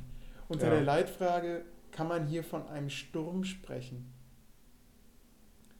Ja, und das ist richtig gut angekommen. Also er hat am Anfang gefragt, wer, wer zockt das Spiel und zwei Drittel hat aufgezeigt und anschließend haben sich alle zum Fachleiter hin umgeguckt, der irgendwie betreten auf den Boden geschaut hat, weil er das Spiel gar nicht kannte. Und ja, ja, die sind ja wahrscheinlich auch voll raus. Ne? Ja. Und die, das war sehr bildgewaltig. Die sollten dann anhand von Screenshots, die, die konnten selbst mit, diesen, äh, mit diesem Trailer, der nur zweieinhalb Minuten lang ging, konnten die arbeiten und sollten dann also genau die Narration herausarbeiten, die da Ubisoft ist es, glaube ich, ne? Mm, ja. konstruiert. Und, äh, und ey, die waren Feuer und Flamme und haben das direkt automatisch auch mit den Quellen verglichen und sollten das halt am Ende eigentlich auch in so eine Tabelle eintragen und äh, vergleichen. Für eine 45-Minuten-Stunde war das schon sehr sportlich. Krass. Ähm, und das war auch so sein Hauptkritikpunkt, könnte man sagen, wenn ich das richtig verstanden habe. Also, wenn er es nochmal machen würde, dann würde er 90 Minuten dafür einsetzen. Ja, Dann ist halt auch die Frage, wie das mit dem Ertrag aussieht, ne? Ja, ähm, also klar, sie lernen, also das Ding ist, das ist ja der Fluch und Segen am Geschichtsunterricht, ne? Man soll den beibringen, das war jetzt auch Teil, Thema der Exkursion, man soll denen beibringen, Narrative aufzubrechen, beziehungsweise so eine bewusst machen, das ist ja dieses reflektierte Geschichtsbewusstsein, zu verstehen einfach, dass es verschiedene Narrationen gibt. Und das wird halt zum Beispiel bei sowas wie dem Deutsch-Französischen Krieg ganz deutlich, weil wenn du deutsche Quellen liest und französische, da siehst du einfach, wie unterschiedlich das äh, geschildert wird. Genauso wie mit ja. den Denkmälern. Ähm, Sieht man da schon so einen Revanche-Gedanken? Also sieht man ihn automatisch, so nach Niederlage? Weil ja, das, da entstand, ja da, entstand, da entstand der Hass, Deutsch-Französischer Krieg, da entstand der große Hass, den man so kennt, den man bis heute eigentlich so kennt. Gab es schon vorher? Ja, aber dadurch wird das nochmal extremer, denn ähm, es war ja so, dass ähm, die Deutschen das dann erobert haben und gleichzeitig war es ja so, dass die Deutschen, also früher war ja, also kurz nochmal äh, vorweg, ähm, der Deutsch-Französische Krieg war im Prinzip ein, ja, wie nennt man das nochmal, ein Zwischenkrieg, wenn man es so nennen möchte. Denn ähm, er hatte halt noch Aspekte von alten Kriegen, in dem Sinne, dass halt sich auf einem Schlachtfeld getroffen wurde und dann wurde man abgewartet und dann wurde so aufeinander zugerannt. Aber auch moderne Aspekte, zum Beispiel die bessere Waffentechnik, eine bessere Kommunikation. Ähm, die Preußen hatten halt ein besseres ähm, militärisches, ja, ich nenne es mal Verständnis oder militärischen Aufbau. Also es fand so eine Vermischung statt und es war sozusagen ein mhm. Vorreiterkrieg für den Ersten Weltkrieg. Und ja. damals war es ja so, eine Schlacht, es wurde sich getroffen zu einer Schlacht und es gab dann ähm, Entscheidungsschlachten. So ist, glaube ich, sogar der richtige Begriff. Dann wurde gesagt, okay, das war jetzt ein, im Nachhinein, das war die Entscheidungsschlacht, die hat den Krieg jetzt offiziell beendet oder eben nicht. Und im Deutsch-Französischen Krieg fand eben genau der Wandel statt. Es war nämlich die Schlacht in Sedan, ähm, wo die Franzosen verloren haben wo, und die Deutschen, für die Deutschen war dann klar, jo, der Krieg ist jetzt beendet. Dann kam aber das, was wir im Vorfeld vor, keine Ahnung wie lange angesprochen haben, die Franzosen haben aber noch weiter gekämpft. Diese Marodeure und so. Und der Krieg hat noch ein halbes Jahr länger gedauert, obwohl diese Entscheidungsschlacht eigentlich in Sedan geführt wurde. Ja. Und die, in, in, in der heutigen Narration wird die nämlich auch so benannt. Schlacht von Sedan, Krieg ist beendet. Und der restliche Teil, dass es noch ein halbes Jahr weitergeht, in dem die französische Bevölkerung und so noch weiterkämpfen für ihre, National, äh, für ihre Nationalität, das wird oft weggelassen tatsächlich. Musste auch mal, das ja, ist, das wäre so, als wenn man jetzt beim Fußballspiel einfach weiterspielt nach dem Schlusspfiff. Ne? So Genau. Plötzlich, huch, warum, warum, Genau. warum kämpfen wir jetzt weiter? Genau, warum, hä, Moment, hallo Leute, wir haben jetzt 2-1 gewonnen hier. Nö, wir haben jetzt noch das 2-2 geschossen. In der, Dritte Halbzeit. Im Nachhinein. Genau, so, Leute, es geht noch weiter hier. Wir haben noch Power. So ungefähr war das nämlich. Und, für die, und da entstand halt eben auch ein Hass auf, von den Deutschen auf die Franzosen. Ähm, Weil, weil die quasi mies gekämpft haben. Ja, ja, genau, weil sie, ein, weil sie sich an den alten Regeln sozusagen nicht mehr gehalten ah, haben. An den Kon Konventionen, ja, krass. Das Genau. ja. Wow. Ähm, ja, und da entstand dann halt so dieser gegenseitige Hass. Ähm, ja, wo- Deswegen mag ich also Franzosen. Ich habe mich immer gewundert, Ja, warum. das äh, ist bis heute tief in unsere das Wurzeln. Ja, apropos bis heute, Olli. Ich habe ja noch was anderes. Denn, wie gesagt, wir sind über dieses Schlachtfeld gegangen und ich habe, ich muss mal kurz hier umblättern, ich habe hier nämlich meinen, meinen ganzen Exkursionsordner sozusagen. Jetzt ich jetzt ans Mikrofon gekommen. Das tut mir leid. Ähm, wir waren in diesem einen Museum, ähm, was halt diese klassisch französische Narration irgendwie aufweist. Und da habe ich etwas gekauft, nämlich einen Schlachtfeldführer von dem Ort, von Wörth, der sage und schreibe so gut wie neu aussieht. Er ist ein bisschen vergilbt, aber er, ist, er sieht aus, als wenn ich den gestern einfach bei Edeka gekauft hätte oder so. Aber er ist tatsächlich 110 Jahre alt. Er ist von 1909. krass. Ähm, Gut gehalten, äh, gut erhalten, ne? Also auf Ja. jeden Fall ein Qualitätsprodukt, könnte man sagen. Ja, das Ding ist halt, die Dinger wurden in, wohl in diesem Museum gelagert. Äh, die ganzen Jahre, also sie wurden halt irgendwann zu Massenprodukten, weil 1909, da war es ja immer noch deutsches Ding und es war halt damals irgendwie, ja, Massen, nee, nicht Massentourismus, sondern so Kriegstourismus, dass die Leute Ja. einfach zu diesen Schlachtfeldern gegangen sind und da, ah, hier wurde, fanden deutsche Schlachten statt, hier haben die deutschen Vorfahren von uns gekämpft. Und dann hatten die halt diese Schlachtfeldführer. Äh, und die wurden in Massen produziert, ja, und die sind halt bis heute erhalten. Das Museum hat die halt behalten. Und, Und ähm, wie, wie ist das? äh, Ist es besser als das, was, was jetzt zum Beispiel, ich meine, das war ja im Prinzip für Schüler eigentlich auch so ein Schlachtfeldführer, was du vorher vorgeschlagen hast. Spielt das mit den Emotionen? Also, ich habe es leider noch nicht durchgelesen. Ähm, hatte ich noch keine Zeit für, weil das ist halt ein, ein Heft, ne? Das hat jetzt, wie viel Seiten? 32 Seiten. Hatte jetzt bisher noch keine Zeit, das durchzulesen. Aber es ist halt, also wofür es halt sozusagen eine Quelle ist, ist, wie in der damaligen Zeit sozusagen Tourismus und diese Schlacht wahrgenommen wird. Ne? Also es ist halt eine Ja. Quelle für das Denken des Jahres 1909 und wie 1909 der Krieg sozusagen dargestellt wird. Ähm, ja, kann ich noch nicht viel zu sagen. Also wir hatten im Vorfeld einen anderen Exkursionsführer als, als Druckversion bekommen. Ähm, den habe ich hier. Und da waren, sind zum Beispiel auch Bilder drin, wo ein Denkmal ähm, super groß immer innerhalb des Schlachtfeldführers dargestellt wird, wo auch so eine Person, also es ist halt ein Bild, was gemalt wurde, wo Personen daneben stehen. Und wir standen dann vor diesem Denkmal und es ist irgendwie anderthalb Meter groß. Ähm, und dem anderen wird es irgendwie so wie, als wenn es fünf Meter groß wäre. Also es ist sozusagen Mhm. perspektivisch ähm, verzerrt und halt aufgeladen im Sinne von, oh, hier wird äh, den Leuten ge- angedacht. Ähm, aber es Lust, das ja, Lustige, krass, aber eigentlich, ich würde das ja niemals so machen. Also, besonders mit diesen Leuten daneben, dann das größer Ja, aber- darstellen, weil aber dann, es- dann bist du ja voll enttäuscht, dann stehst du ja, Ja, davor. aber es ist, genau, aber es ist ja, guck dir mal, lest dir mal so ein Tourismusheft durch von, weiß ich nicht, Türkei oder so, da siehst du auch nur den super tollen blauen, äh, Ja. äh, das super blaue, Aber- Meerwasser und so. Das ist halt, aber das das ist ist halt, jetzt nicht Erdogan in, in drei Meter Größe oder so. ja gut, aber Also- das war ja damals Tourismus. So, Ja, Da wurde halt nicht mit, ihr- dem, ihr- mit dem tollen Meer geworben, sondern halt mit den tollen Denkmälern, weil das halt zu Nein, der Zeit ich meine, passt. der- ich würde es, ich würde es nicht größer zeigen, als es eigentlich ist, weil sonst stehst du dann davor und dann hast du diesen Otto-Moment und das Ja, soll aber so sein. Aber ja, Das habe aber ich mir viel größer vorgestellt. Aber so ist das doch in, aber so ist das doch in heutigen touristischen Werbesachen. Das ist halt Werbung für den Ort. So muss ich das vorstellen. Und so ist das doch mit dem blauen Meer okay. auch.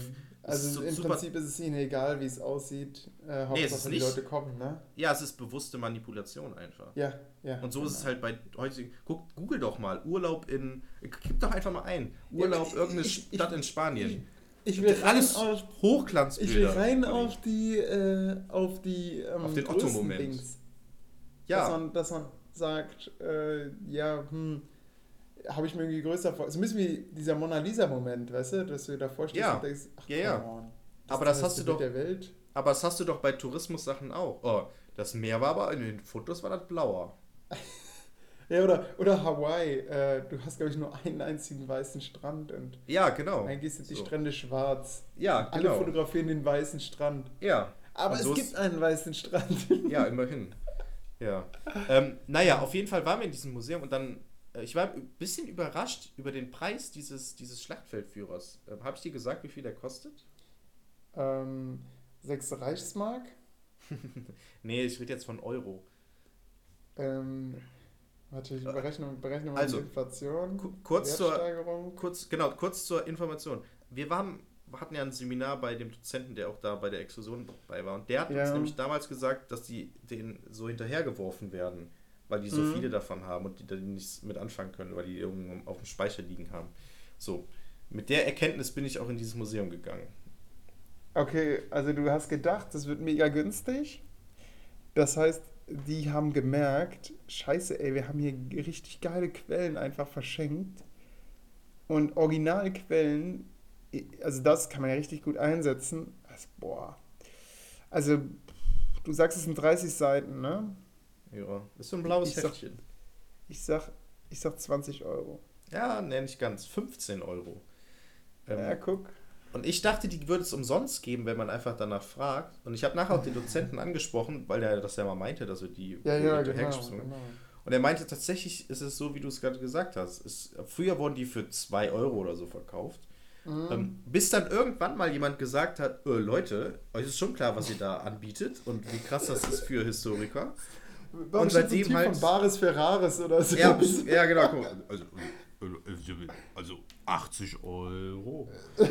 Äh, ja, genau. Und deswegen äh, musste ich dann ein bisschen mehr. Aber es war es mir trotzdem wert. Ne? Jetzt habe ich so eine coole Quelle. Es ist der Fall. älteste Gegenstand, den ich besitze. Ähm, Und könnte damit jetzt auch zu Bares für Rares gehen. ja, ey, 80 Euro mindestens. Du, 80 das Euro. Ding ist jetzt richtig was wert. Ja, Ja. Ja. naja. Ähm, jetzt denke ich mal, ihr habt dabei auch Werwolf wieder gespielt, oder? So wie. Oh, wie kommst du darauf, Olli? Keine Ahnung, irgendwie habe ich was im Unterbewusstsein, was Ja. kitzelt. Es Und es ist- wird vor allem auch in zwei Punkten. Also ich habe hier, ich lese hier bei ja. Jörg das Meisterstück der Werwolf-Runde und das zweite ist unangenehme Studierende Werwolf. Meine Idee dahinter ist, Ja. dass du gedacht hast, scheiße, ey, die sind ja richtig gut hier im Werwolf spielen und dann unangenehme Studierende, die haben einfach die ganze Zeit gefuscht und sich Nee. gegenseitig ausgetauscht. Da bist du einfach komplett auf dem Holzweg. Das Meisterstück Okay. der, der Werwolf-Runde bezieht sich tatsächlich auf mich, denn ich habe mein Meisterstück abgeliefert. Du hast Ähm, alle verpetzt und bist damit nein. durchgekommen. Naja, nee, ich habe einfach etwas Geniales gemacht, was noch nie zuvor in einer. Also ich würde behaupten, es ist, das ist noch nie zuvor in einer Werwolf-Runde passiert. Und ich würde sagen, jeder, der das dabei gewesen ist, nicht jeder, der mitgespielt hat. Die Mitspieler haben es nicht richtig ge- gerafft, die Genialität dahinter sozusagen. Okay. Ähm, sondern Ist- die, die war drum. das unangenehm und deswegen Nein, unangenehme Studierende? Nein, nein, nein, das, das sind zwei unterschiedliche Punkte tatsächlich. Aber dieses Meisterstück ist jeder, der es mitbekommen hat, also Leute, die schon gestorben sind, vor allem der, ähm, der Leiter dieser Werwolf-Runde. Und die haben gedacht, wow, was geht denn jetzt ab? Wie geht das denn? Ähm, aber ich glaube, ich ähm, erkläre erstmal, was Werwolf vielleicht ist, weil viele kennen das vielleicht gar nicht. Ähm, Werwölfe von Düsterwald ist ähm, ein Spiel, was man vor allem in großen Gruppen spielt, wo es eben eine fiktive, einen fiktiven Ort gibt, Düsterwald, ein Dorf, ähm, das jede Nacht von Werwölfen heimgesucht wird. Jeder Spieler bekommt eine Rollenkarte zugeordnet, verdeckt. Keiner weiß, welche Rollenkarte der jeweils andere hat. Und in der Nacht kommen eben eine gewisse Anzahl an Spielern, die eben Werwölfe sind und einen Spieler in der Nacht töten. Es funktioniert so, dass es halt dunkel gemacht wird, alle halten sich die Augen zu, dann machen irgendwann, es gibt einen Spielleiter, der immer ankündigt, zum Beispiel, jetzt erwachen die Werwölfe. Dann wachen alle Werwölfe auf, zeigen still und heimlich auf eine, einen anderen Spieler und töten ihn damit sozusagen. Der Spielleiter sagt, okay, die Werwölfe machen die Augen zu, jetzt erwacht, keine Ahnung, die Hexe, die Hexe, ich erkläre zumindest die Hexe, weil sie später in einer weiteren Story, im Meisterstück Story noch eine wichtige Rolle mhm. spielt. Die Hexe kann in der Nacht ähm, erfahren, wer gestorben wird äh, wer getötet wurde von den Werwölfen und hat zwei Fähigkeiten, einen Heiltrank und einen Sterbetrank. Der Heiltrank kann die Person heilen, die in der Nacht ähm, von den Werwölfen getötet wurde. Und wenn alle am morgens aufwachen, ist normalerweise okay, es wurde einer getötet, Simon ist getötet worden, Simon äh, ist jetzt raus aus dem Spiel sozusagen. Wenn, das, wenn die Hexe aber jemanden geheilt hat, ähm, ist keiner gestorben. So, weil sie eben den Werwolf, den Mord sozusagen geheilt hat. Und dann wachen alle auf, okay, es ist keiner gestorben. Oh, scheinbar hat die Hexe jemanden geheilt. Oder die Hexe hat noch den Tötungstrank, kann jemanden töten, so ähnlich wie bei den Werwölfen. Ähm, sie kann eben äh, eine andere Person einfach töten. Dann sterben, wenn alle aufwachen, entweder zwei Leute oder, und das spielt auch noch, ist auch noch wichtig für die Geschichte, sie heilt zuerst den Getöteten und tötet dann jemand anderes. Und dann denken alle, okay, die Werwölfe haben die Person getötet. In Wahrheit denken sich die Werwölfe, Moment mal, wir haben doch jemand anders getötet. Das heißt, die Hexe hat die Person, die wir ursprünglich töten wollten, geheilt und die andere Person getötet. Das wissen aber natürlich alle anderen Spieler nicht, weil die die Augen zu hatten in der Nacht. Mhm. So. so, und dann wachen eben alle auf. Meistens ist es dann so, einer wurde getötet, okay. Und dann wird diskutiert das ganze Dorf, auch mit den Werwölfen, die ja wo man ja nicht weiß, wer ähm, Werwolf ist, diskutieren dann, wer könnte ein Werwolf sein, wen bringen wir um. Also es gibt sozusagen in der Nacht eine Werwolfrunde, wo jemand getötet wird und am Tag eine Abstimmungsrunde mit allen Bürgern des Dorfes, die versuchen eben die Werwölfe zu töten. Und das Ziel ist eben von den Werwölfen alle Dorfbewohner zu töten und von den Dorfbewohnern natürlich alle Werwölfe zu töten. So ungefähr genau. lässt sich das zusammenfassen. Ja, was mich in dem Spiel mit stört, ist, dass am Ende Leute rausfliegen. Ein Vorteil von ja. dem Spiel Secret Hitler, ne? Genau. Ähm, das ist so ein, so ein kleines Problem Aber dabei. Das musst du jetzt nicht noch direkt erklären. Ja, ich, ich, nee, nee, das, das erkläre ich jetzt nicht, das andere Spiel. Aber ähm, bei Werewolf ist es halt so, wenn man das in größeren Gruppen spielt, dauert so eine Runde, und das war halt eben auch während der Exkursion so, gut man gerne mal über eine Stunde. Und gerade wenn du Leute hast, die es noch nie gespielt haben, die dann in der ersten ja, Runde von den Werwölfen getötet ja. direkt raus, die können eine Stunde lang nichts machen. Die können nur noch zugucken und das ist halt teilweise echt blöd. Ähm, ja, deswegen wollen viele Leute das nicht spielen, ähm, aber wir waren immer so 16, 18 Leute oder so. Also es war immer eine große Runde. Genau. Und das Spiel ergibt sich, also innerhalb des Spieles während des Tages ergibt sich natürlich immer eine große Diskussionsrunde, denn man will natürlich selber nicht umgebracht werden von den Dorfbewohnern und von den Werwölfen nicht. Gleichzeitig will man aber jemand anders natürlich töten. Und innerhalb des Spieles wird dann oft gesagt, jo, ich habe hier rechts von mir, habe ich ein Rascheln gehört, da habe ich irgendwie was gehört, da hat einer gekichert. Ähm, so Diskussion oder guck mal, da sitzen jetzt zwei, da ist irgendwie der Blickwinkel, da können nur bestimmte Leute die Person sehen, die umgebracht wurde, deswegen können das, das ist so ein bisschen Ausschussverfahren und so. Und dann gibt es immer so Fake-Fakten, sage ich mal, die aufgeworfen werden. Es gibt dann auch andere Spielerrollen, zum Beispiel eine Hexe, die in der Nacht einen anderen, die Karte eines anderen Charakters ähm, sehen kann und dann sozusagen so Hinweise streuen kann, okay, ja, ähm, vielleicht der und der und dann wird am Ende eben jemand umgebracht. So.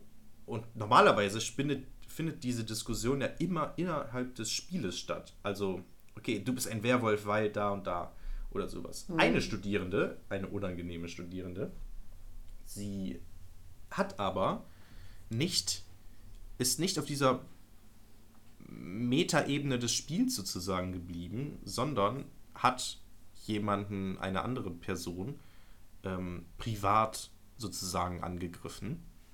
Und diese Person war kein Studierender, sondern der Dozent meiner Uni.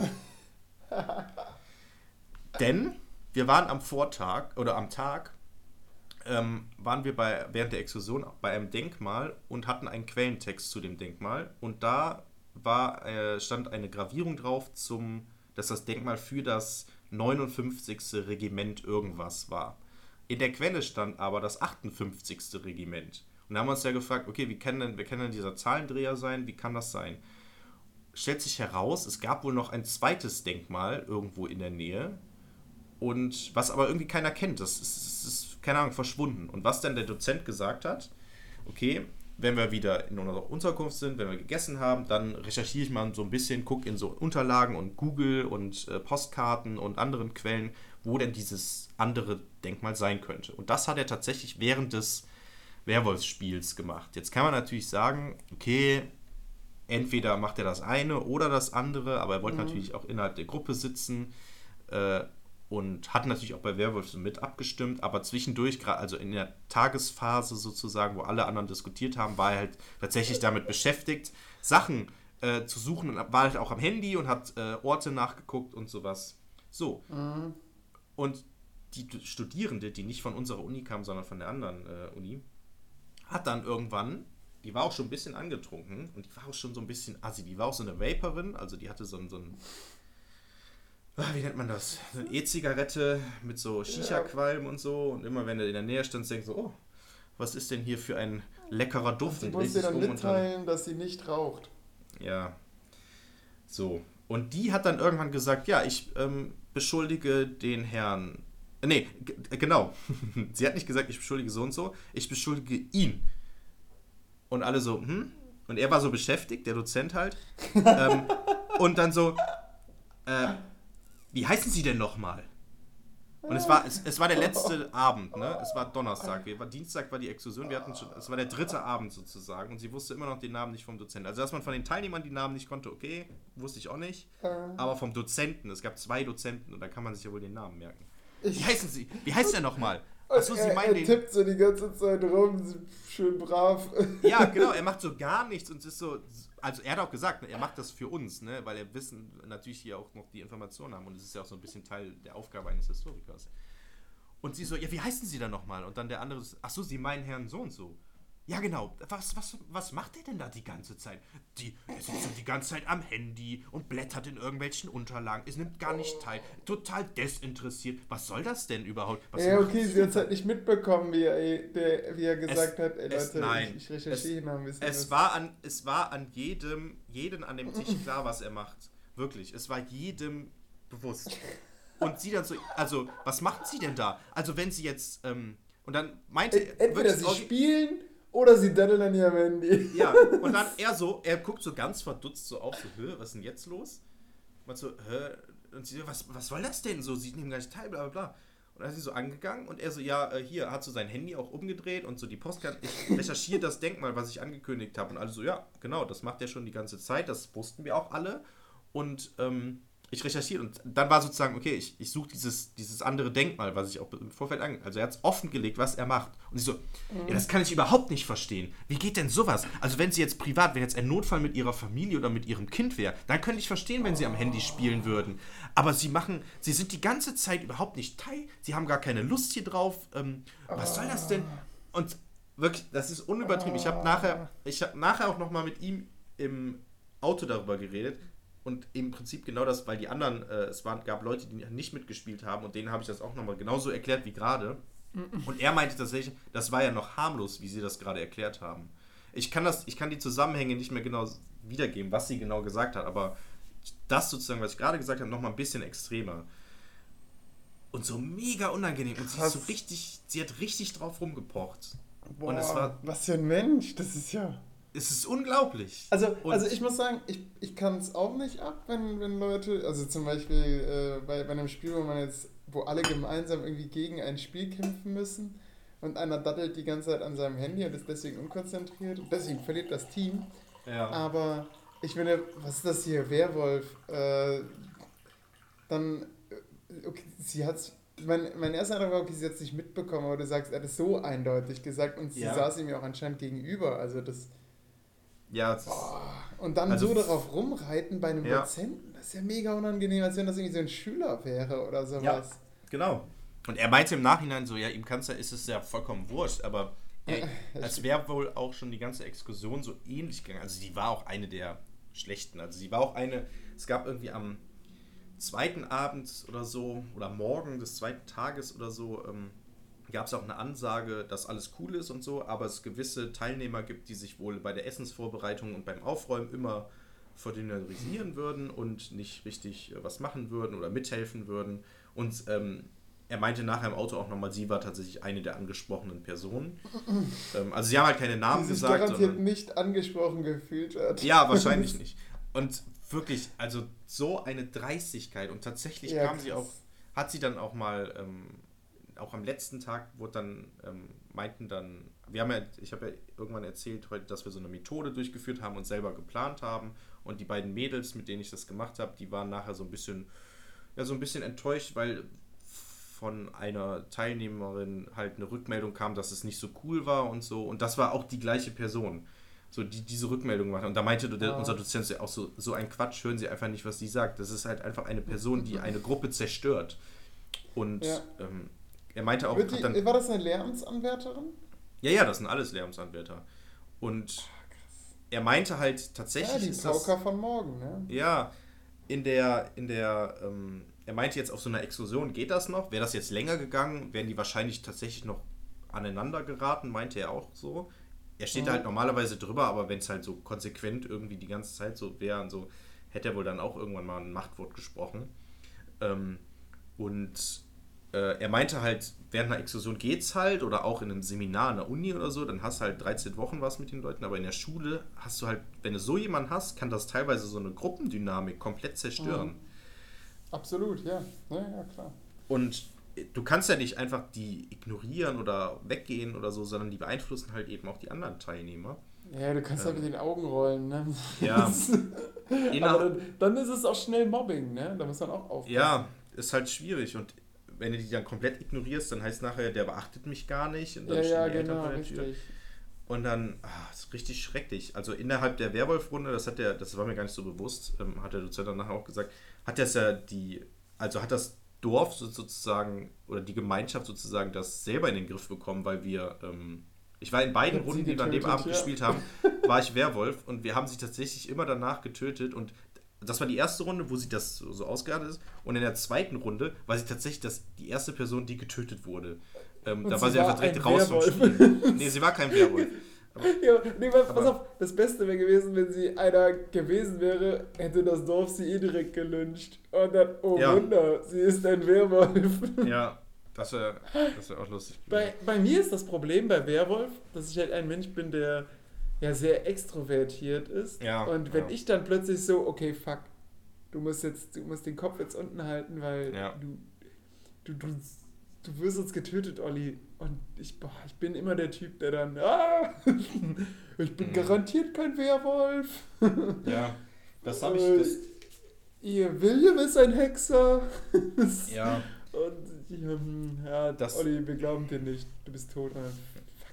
Leute, ich, Ja. bin, ich bin die Hexe. Ja, genau, du bist einer, du bist einer der Guten. So. Und da, den Fehler habe ich tatsächlich auch in der, in der allerersten Werwolf-Runde der Exkursion gemacht. Ich habe halt ange, äh, eine, oder war einer der ersten, der mitdiskutiert hat und so. Ja. Und dann, ich unten halten. Und ich wurde in der De Dorfabstimmung wurde ich direkt getötet, ja, Jörg redet einfach zu viel. Und ich so, ja gut. Und das, den Fehler habe ich dann nicht mehr gemacht. Und Spoiler, als ich dann tatsächlich äh, am letzten Abend Werwolf war, beide Runden hintereinander, ich habe immer gewonnen. So, Ist und weil ich den Kopf auch runtergehalten habe. so? Ja, ja, aber ist es nicht noch auffälliger, wenn dann der, der Nee. immer, immer in diesem Dorf äh, Diskussionen diskutiert, das, das, das ist und plötzlich ist er leise. Ha, ha. Ja, Ha. die, Tak die Taktik hat tatsächlich der andere Dozent gemacht. Der hat immer gesagt, okay, diese Diskussion, ich weiß, der hat das sozusagen auf so eine neue Ebene gesetzt. Ich weiß, jemand, der viel redet, der ist immer verdächtig und so. Aber irgendjemand muss ja anfangen, weil das erste ist so, okay, es wird einer umgebracht in der ersten Nacht, Dorf erwacht, okay, jemand wird umgebracht und alle sitzen da, ja gut. Und nu? Und er macht dann halt sozusagen, geht den anderen Weg und sagt, ja gut, ich rede jetzt einfach mal und gehe halt äh, von dem und dem Aspekt aus und dann hat er immer ganz gut argumentiert und so. Ähm, und das hat er eigentlich in jeder ähm, Runde immer gemacht. Also er hatte immer das erste Wort. Ähm, Also das war eigentlich ganz geschickt gemacht. Und er war zwar kein Werwolf, aber ähm, Hast er du- ist sozusagen seiner Linie treu geblieben. einen Werwolf-Freund geopfert? Um Ja, dich soll ich- als guten Olli. darzustellen? Weil das ist meine Taktik oft. Olli. Soll ich, soll ich mein Meisterstück erzählen? ja, erzähl. Jetzt kommt's. Ihr werdet es nicht glauben. Ähm, ich glaube, da muss man tatsächlich auch dabei gewesen sein. Das Problem ist, ich kann diese Geschichte eigentlich nicht erzählen, weil sie zu unglaubwürdig klingt, meiner Meinung nach. Aber ich versuche es mal so einfach wie möglich runterzubrechen. Also, Mhm. es war die zweite und letzte Werwolf-Runde der Exkursion. Nee, gar nicht. Es war die. Ich egal, dachte, die vorletzte. Es ist wurscht. Ihr Egal. habt eine, eine Werwolf-Runde gespielt. Also, ich war unter anderem Werwolf. Rechts von Ja. mir, also man sitzt ja immer so im Kreis. Rechts von mir saß auch noch ein, ein Werwolf. So. Und was ich zu dem Zeitpunkt natürlich vorher nicht wusste, war, rechts von dieser Person, also zwei Plätze rechts von mir sozusagen, saß das blinzelnde Mädchen. Das blinzelnde Mädchen kann in der Nacht, also normalerweise hat man immer die Augen zu, das blinzelnde Mädchen kann in der Nacht, wenn die Werwölfe die Augen offen haben, kann das so blinzeln und dann entdecken, wer Werwölfe sind, weil die natürlich irgendwie zeigen, hantieren, bla bla bla. So, aber der, dadurch, dass man blinzelt, ist, fällt man natürlich vielleicht auch auf und Genau. Dann ähm, töten dich die Werwölfe. Genau, dann töten dich die Werwölfe dann einfach, weil die halt sehen, dass du geblinzelt hast, beziehungsweise ge geguckt hast. So. Also, Werwolfrunde, alles ganz normal. Ähm, wir, Werwölfe wachen auf, vier Werwölfe wachen, also wir haben eine große Runde, wir haben mit vier Werwölfen gespielt. Wir wachen auf, ähm, gucken uns rum, entscheiden uns für irgendeinen x-beliebigen. Ich wollte eigentlich schon dieses blinzelnde Mädchen, ohne zu wissen, dass es das blinzelnde Mädchen ist, umbringen, weil der Typ auch sehr im Vorfeld sehr viel geredet hat und so, keine Ahnung, ich weiß nicht. Wollte ich ihn umbringen. Aber einer der Werwölfe hat ein Herz gemacht und auf ihn gezeigt und damit angedeutet, dass er das Liebespaar ist. Das ist kurz erklärt. Ah. Das Liebespaar ist ein Paar, was nur weiß, dass sie eine Verbindung haben. Sobald ein anderer stirbt, also sobald einer von den beiden stirbt, stirbt automatisch auch der andere.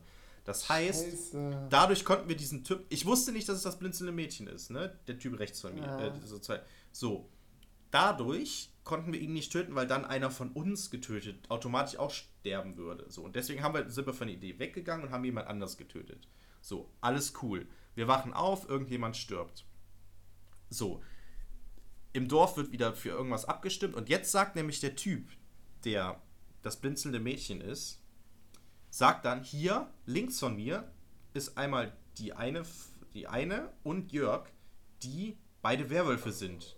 Beziehungsweise er, er sagt halt, ich habe da was gehört, die haben geraschelt, habe so ein Kratzen gehört, keine Ahnung, die müssen wir töten.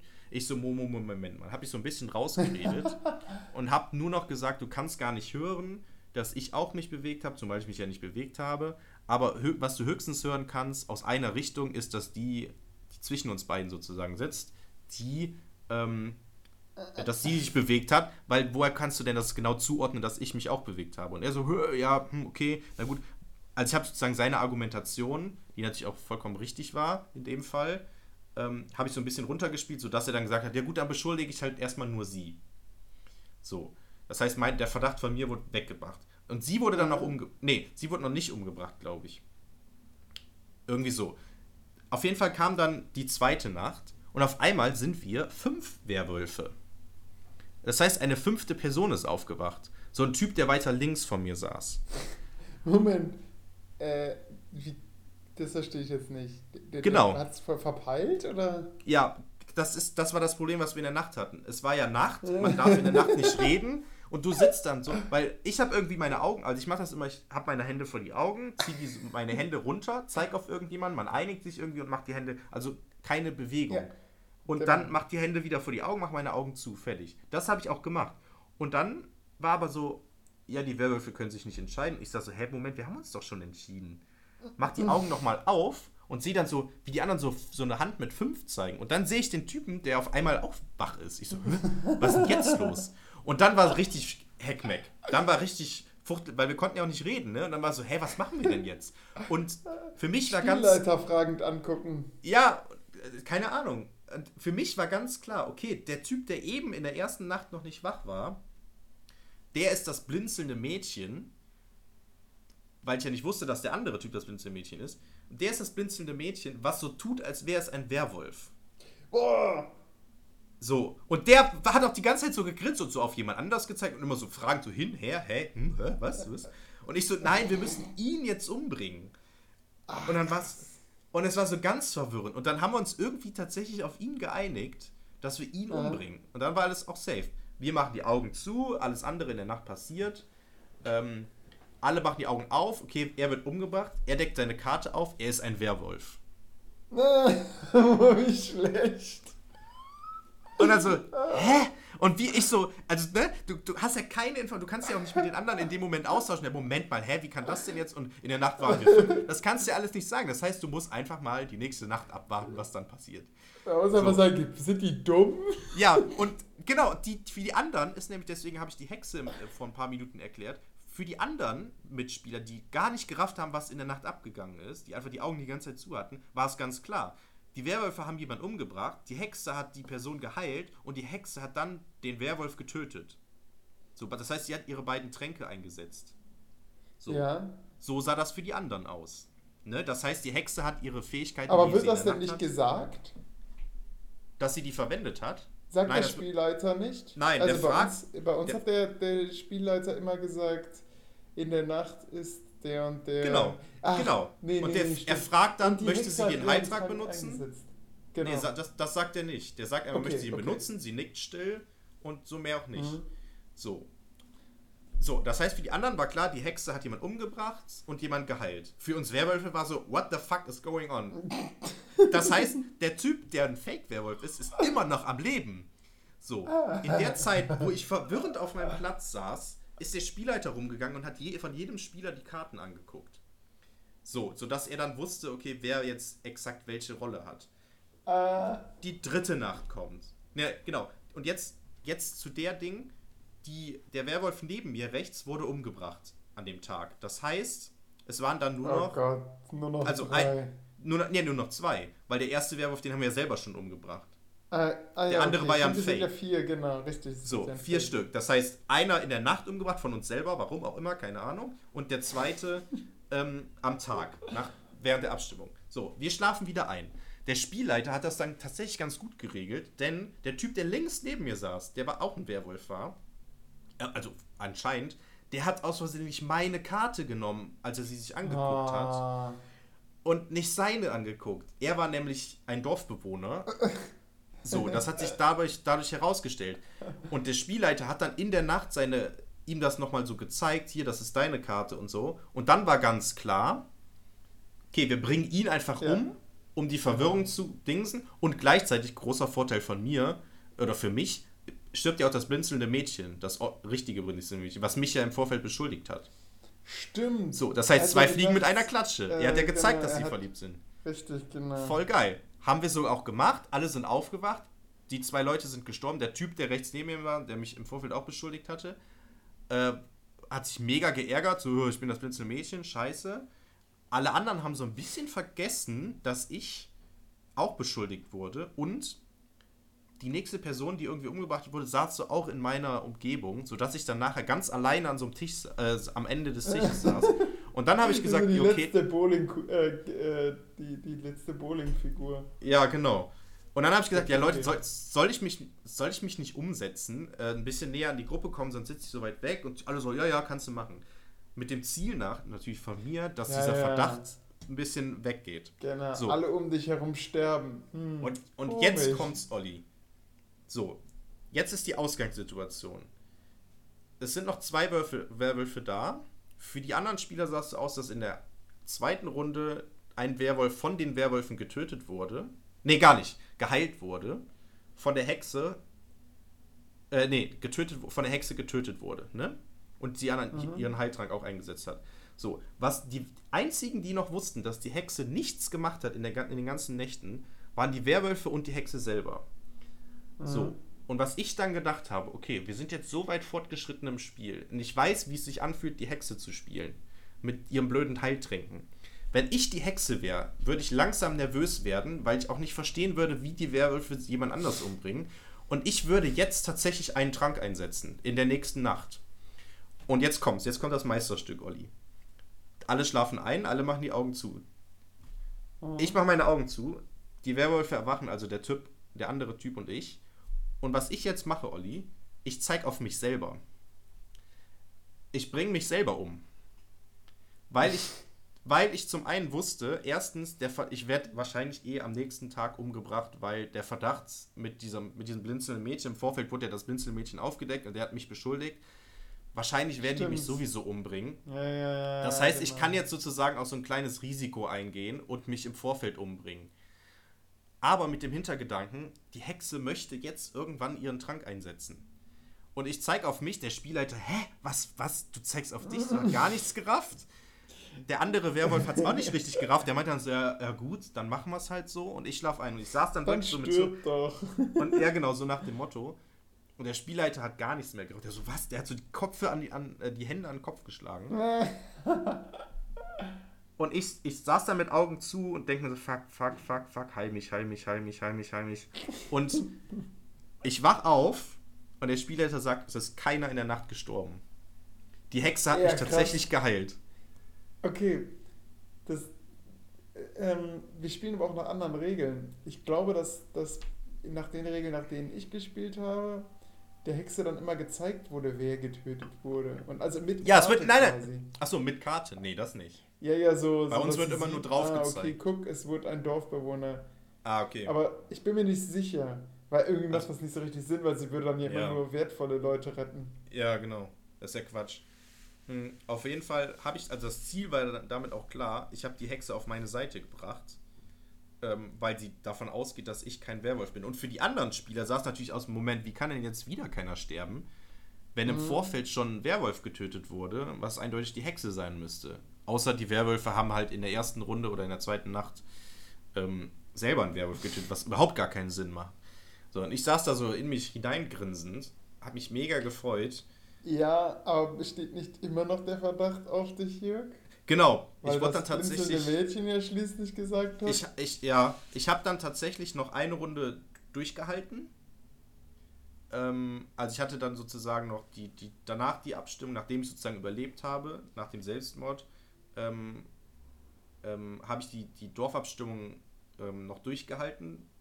Ähm, und dann äh, in der nächsten Nacht konnte ich wieder morden und danach bin ich dann gestorben.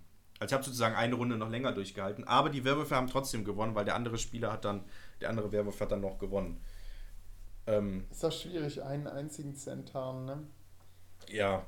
Ähm, Obwohl, hm, er macht wahrscheinlich mehr Geräusche, die sich eher zuordnen lassen.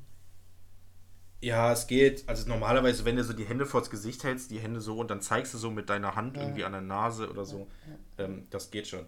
Ja, genau. Ja. Ähm, das heißt, die Werwölfe haben dann im Endeffekt doch gewonnen. Also selbst wenn alle Werwölfe bis auf einer stirbt und der dann am Ende dann noch gesiegt, dann siegen natürlich trotzdem die Werwölfe. Also dementsprechend wäre es natürlich cooler, genau. hätte ich bis zum Ende überlebt, aber im Endeffekt hätte ich dann trotzdem gewonnen. Äh, und alle meinten dann so, also alle, die das in dieser Nacht mitbekommen haben und am nächsten Tag oder beziehungsweise dann gesehen haben, okay, die Hexe heilt ihn jetzt tatsächlich, die haben halt überhaupt nicht verstanden. Ne? Weil, warum sollte ich mich ja, erstmal umbringen? Du hast halt dann, die, die Psyche der Hexe voll durchschaut. Du hast gemerkt, genau. oh Mann, langsam musste ich mal handeln. Genau. Ähm, weil ich selber wahrscheinlich genauso gehandelt hätte. Ich weiß nicht, ob ich als Hexe, ich glaube, ich hätte eher die Bombe gezündet, also quasi einen, einen, äh, einen Werwolf versucht zu töten. Ganz ja, am Ende, weißt du? Ach so, ganz am Ende. Wenn ich mir so sicher gewesen ja. wäre, so, boah, rechts oder links, einer von denen ist es. Und dann ja, gut, hätte ich quasi einen ja, noch getötet, um, ja, um, quasi mein persönliches Veto zu haben. Aber das also Problem also ist ja bei wahrscheinlich damit nicht gereizt. Das Problem bei der Hexe ist ja aber auch, die kann ja selber immer getötet werden. Man hat natürlich auch immer Angst, ah, wenn ich jetzt getötet werde, dann habe ich meine Macht sozusagen nicht eingesetzt und das ist auch blöd. Und deswegen habe ich gedacht, okay, wir sind jetzt. Genau, und es war so die vierte Nacht ah, oder so. Okay. habe ich gedacht, ja, jetzt so langsam neigt sich das Spiel auch so die Ende. Also es ist schon die Hälfte der Leute ist tot ähm, jetzt muss sie eigentlich mal agieren und dann, ähm, ja, genau. Also wie gesagt, für die anderen Spieler, die haben es halt gar nicht gerafft, so irgendwie, aber die, die sozusagen tot waren, die sind, also der Spielleiter ist auch zwischen, der war auch ein bisschen betrunken. Ähm, der ist auch zwischendurch immer mal rausgegangen aus dem Raum und mit Leuten irgendwie zu reden und sich neues Bier zu holen oder so. Ähm, das war, also, der meinte im Nachhinein so, der hat, boah, für, die, für ihn war es so richtig so, So, so ein richtiger Brainfuck. Scheiße, was habe ich getan oder was machen die denn hier? Ja, was machen So, die denn da? Und dann rennt er und dann Heavy. die- Haben die keinen Bock mehr auf das Spiel? Ja, und so, wie funktioniert das denn? Woher konnte das wissen? Und so. ähm, ja, das war schon, das war schon krass. Ähm, Ah. Genau. Ähm, also wie gesagt, ich, ich glaube, wenn man es erzählt, ist es nicht halb so cool, wie wenn man es selber erlebt hat und wenn man selber in der äh, Situation ist. Ähm, weil, Ähm, Ja. Ich könnte mir vorstellen, dass die Hexe jetzt tatsächlich davon ausgeht, äh, ausgegangen ist, sie hat dich ja schließlich geheilt, sie wusste, du wurdest getötet. Das heißt, du kannst schon mal kein äh, ja, Werwolf sein und dadurch eigentlich die Genau. Runde danach noch durchgehalten hast. genau, das, äh, ja, irgendwie, ich kann mich leider nicht mehr genau erinnern, wie sie abgestimmt hat. Das Problem war, sie war auch eine neuere Spielerin, die das Spiel, glaube ich, vorher noch nie richtig gespielt hat. Also auf Mhm. der Ex Exkursion das erste Mal. Und ich Oh, glaube, ich risky. Und da hast du dich auf ihre Superkräfte verlassen. Ja, genau. Und ich, ich glaube tatsächlich, dass sie das selbst auch gar nicht gerafft hat. So, dass ich Okay. sozusagen, also dass sie sozusagen von, ich habe sie als äh, gedacht, dass sie damit auf meiner Seite wäre und sie mich verteidigen würde, aber sie hat eigentlich, glaube ich, gar nichts gemacht, effektiv.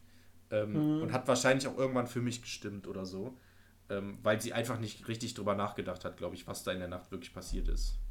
Ähm, Hast du irgendwie gedacht, ja, warum belebe ich eigentlich nicht mal einen? Und dann, Ja, keine Ahnung. Ähm, naja, also es wäre cooler, wenn es ne, ein erfahrener Spieler gewesen wäre, der die Hexe war.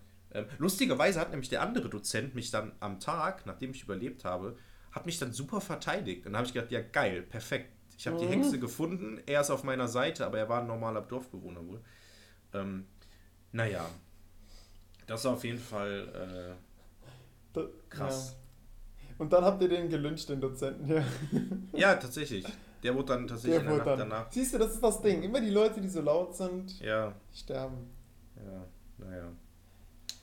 Ähm, ich habe noch eine lustige Story von der Exkursion. Ja, Denn- erzähl. Weil also das, das geht sonst verloren, weißt du? Da, Die, die Zuhörer, die verlangen ja von uns auch ein bisschen längere Folgen und so, dass wir auch ein Ja. bisschen in die Tiefe gehen und so. Das ist ja, Ähm, auf jeden Fall. erwähnt. Denn es ist ja, also, wir sind von dem Universität, von der Universitätsstadt, äh, nicht ganz von da, von Köln sind wir aus losgefahren, weil der Dozent da wohnt. Ähm, sind wir zu Ja. ähm, drei Studierende und der Dozent eben losgefahren. Ich habe dann im Vorfeld in Köln übernachtet und dann ist die Fahrt nach Wörth hat vier Stunden gedauert. Und da fragt man sich ja immer im Vorfeld, uh, vier Stunden mit einem Dozenten im Auto, Worüber redet man? worüber redet man? Tatsächlich war das auf der Hinfahrt gar kein Problem. Wir haben echt vier Stunden durchgeredet, fast wie ein Podcast. Ähm, und über alle möglichen Themen, äh, auch über Serien, also als nicht nur historische Sachen und Geschichtssachen, sondern echt über alles. Und auf der Rückfahrt war es dann ein bisschen anders. Da habe ich dann größtenteils geschlafen, weil ich echt müde war. Weil ich Mhm. teilweise nur vier Stunden äh, pro Tag geschlafen habe. Äh, und auf der Rückfahrt, irgendwann konnte ich dann nicht mehr schlafen, weil nach drei Stunden oder so kannst du ja nicht mehr schlafen. Dann haben wir wieder ein bisschen geredet. Und unter anderem haben wir dann auch über Podcasts geredet. weil er dann irgendwann die Musik auch so laut gestellt hat. Nee, eben nicht. So, so kam das Thema nämlich zustande. Ähm, weil er auf der Hinfahrt hatte er keine Musik an. Ähm, also vier Stunden lang hat er kein Radio angehabt. Und auf der Rückfahrt auch nicht.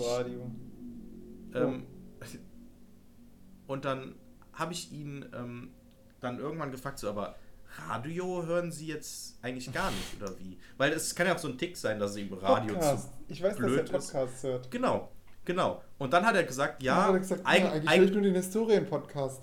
ja, so ungefähr. Nee, er hat dann gesagt, ähm, ja, eigentlich klar, hört, hört er Radio, aber weil alle geschlafen haben, hat, hat er es nicht angemacht. Und wenn er alleine fährt, hört er halt meistens Podcasts.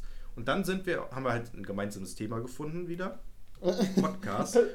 Und Wie, wie lange hast du darüber nachgedacht, ihm zu sagen, ich habe übrigens einen. ein Der kurzes Mal. Historien-Podcast. Du Ein hast einmal kurzes- kurz drüber nachgedacht. Ein kurzes Mal. hab ich drüber nachgedacht.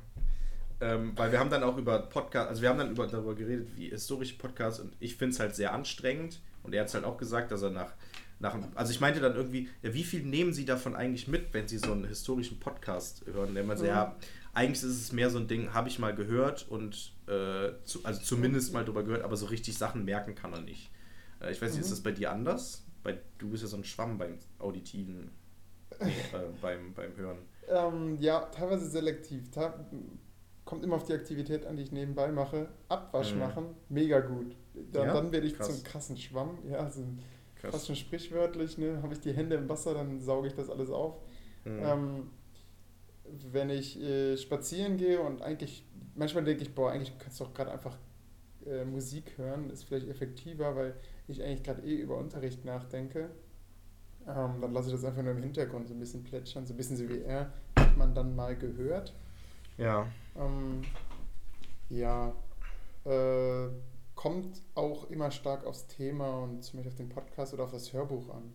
Es gibt Mhm. einfach manche, denen kann ich sehr gut folgen und andere, da schalte ich ab. Benutze ich dann aber auch ganz gern zum Einschlafen.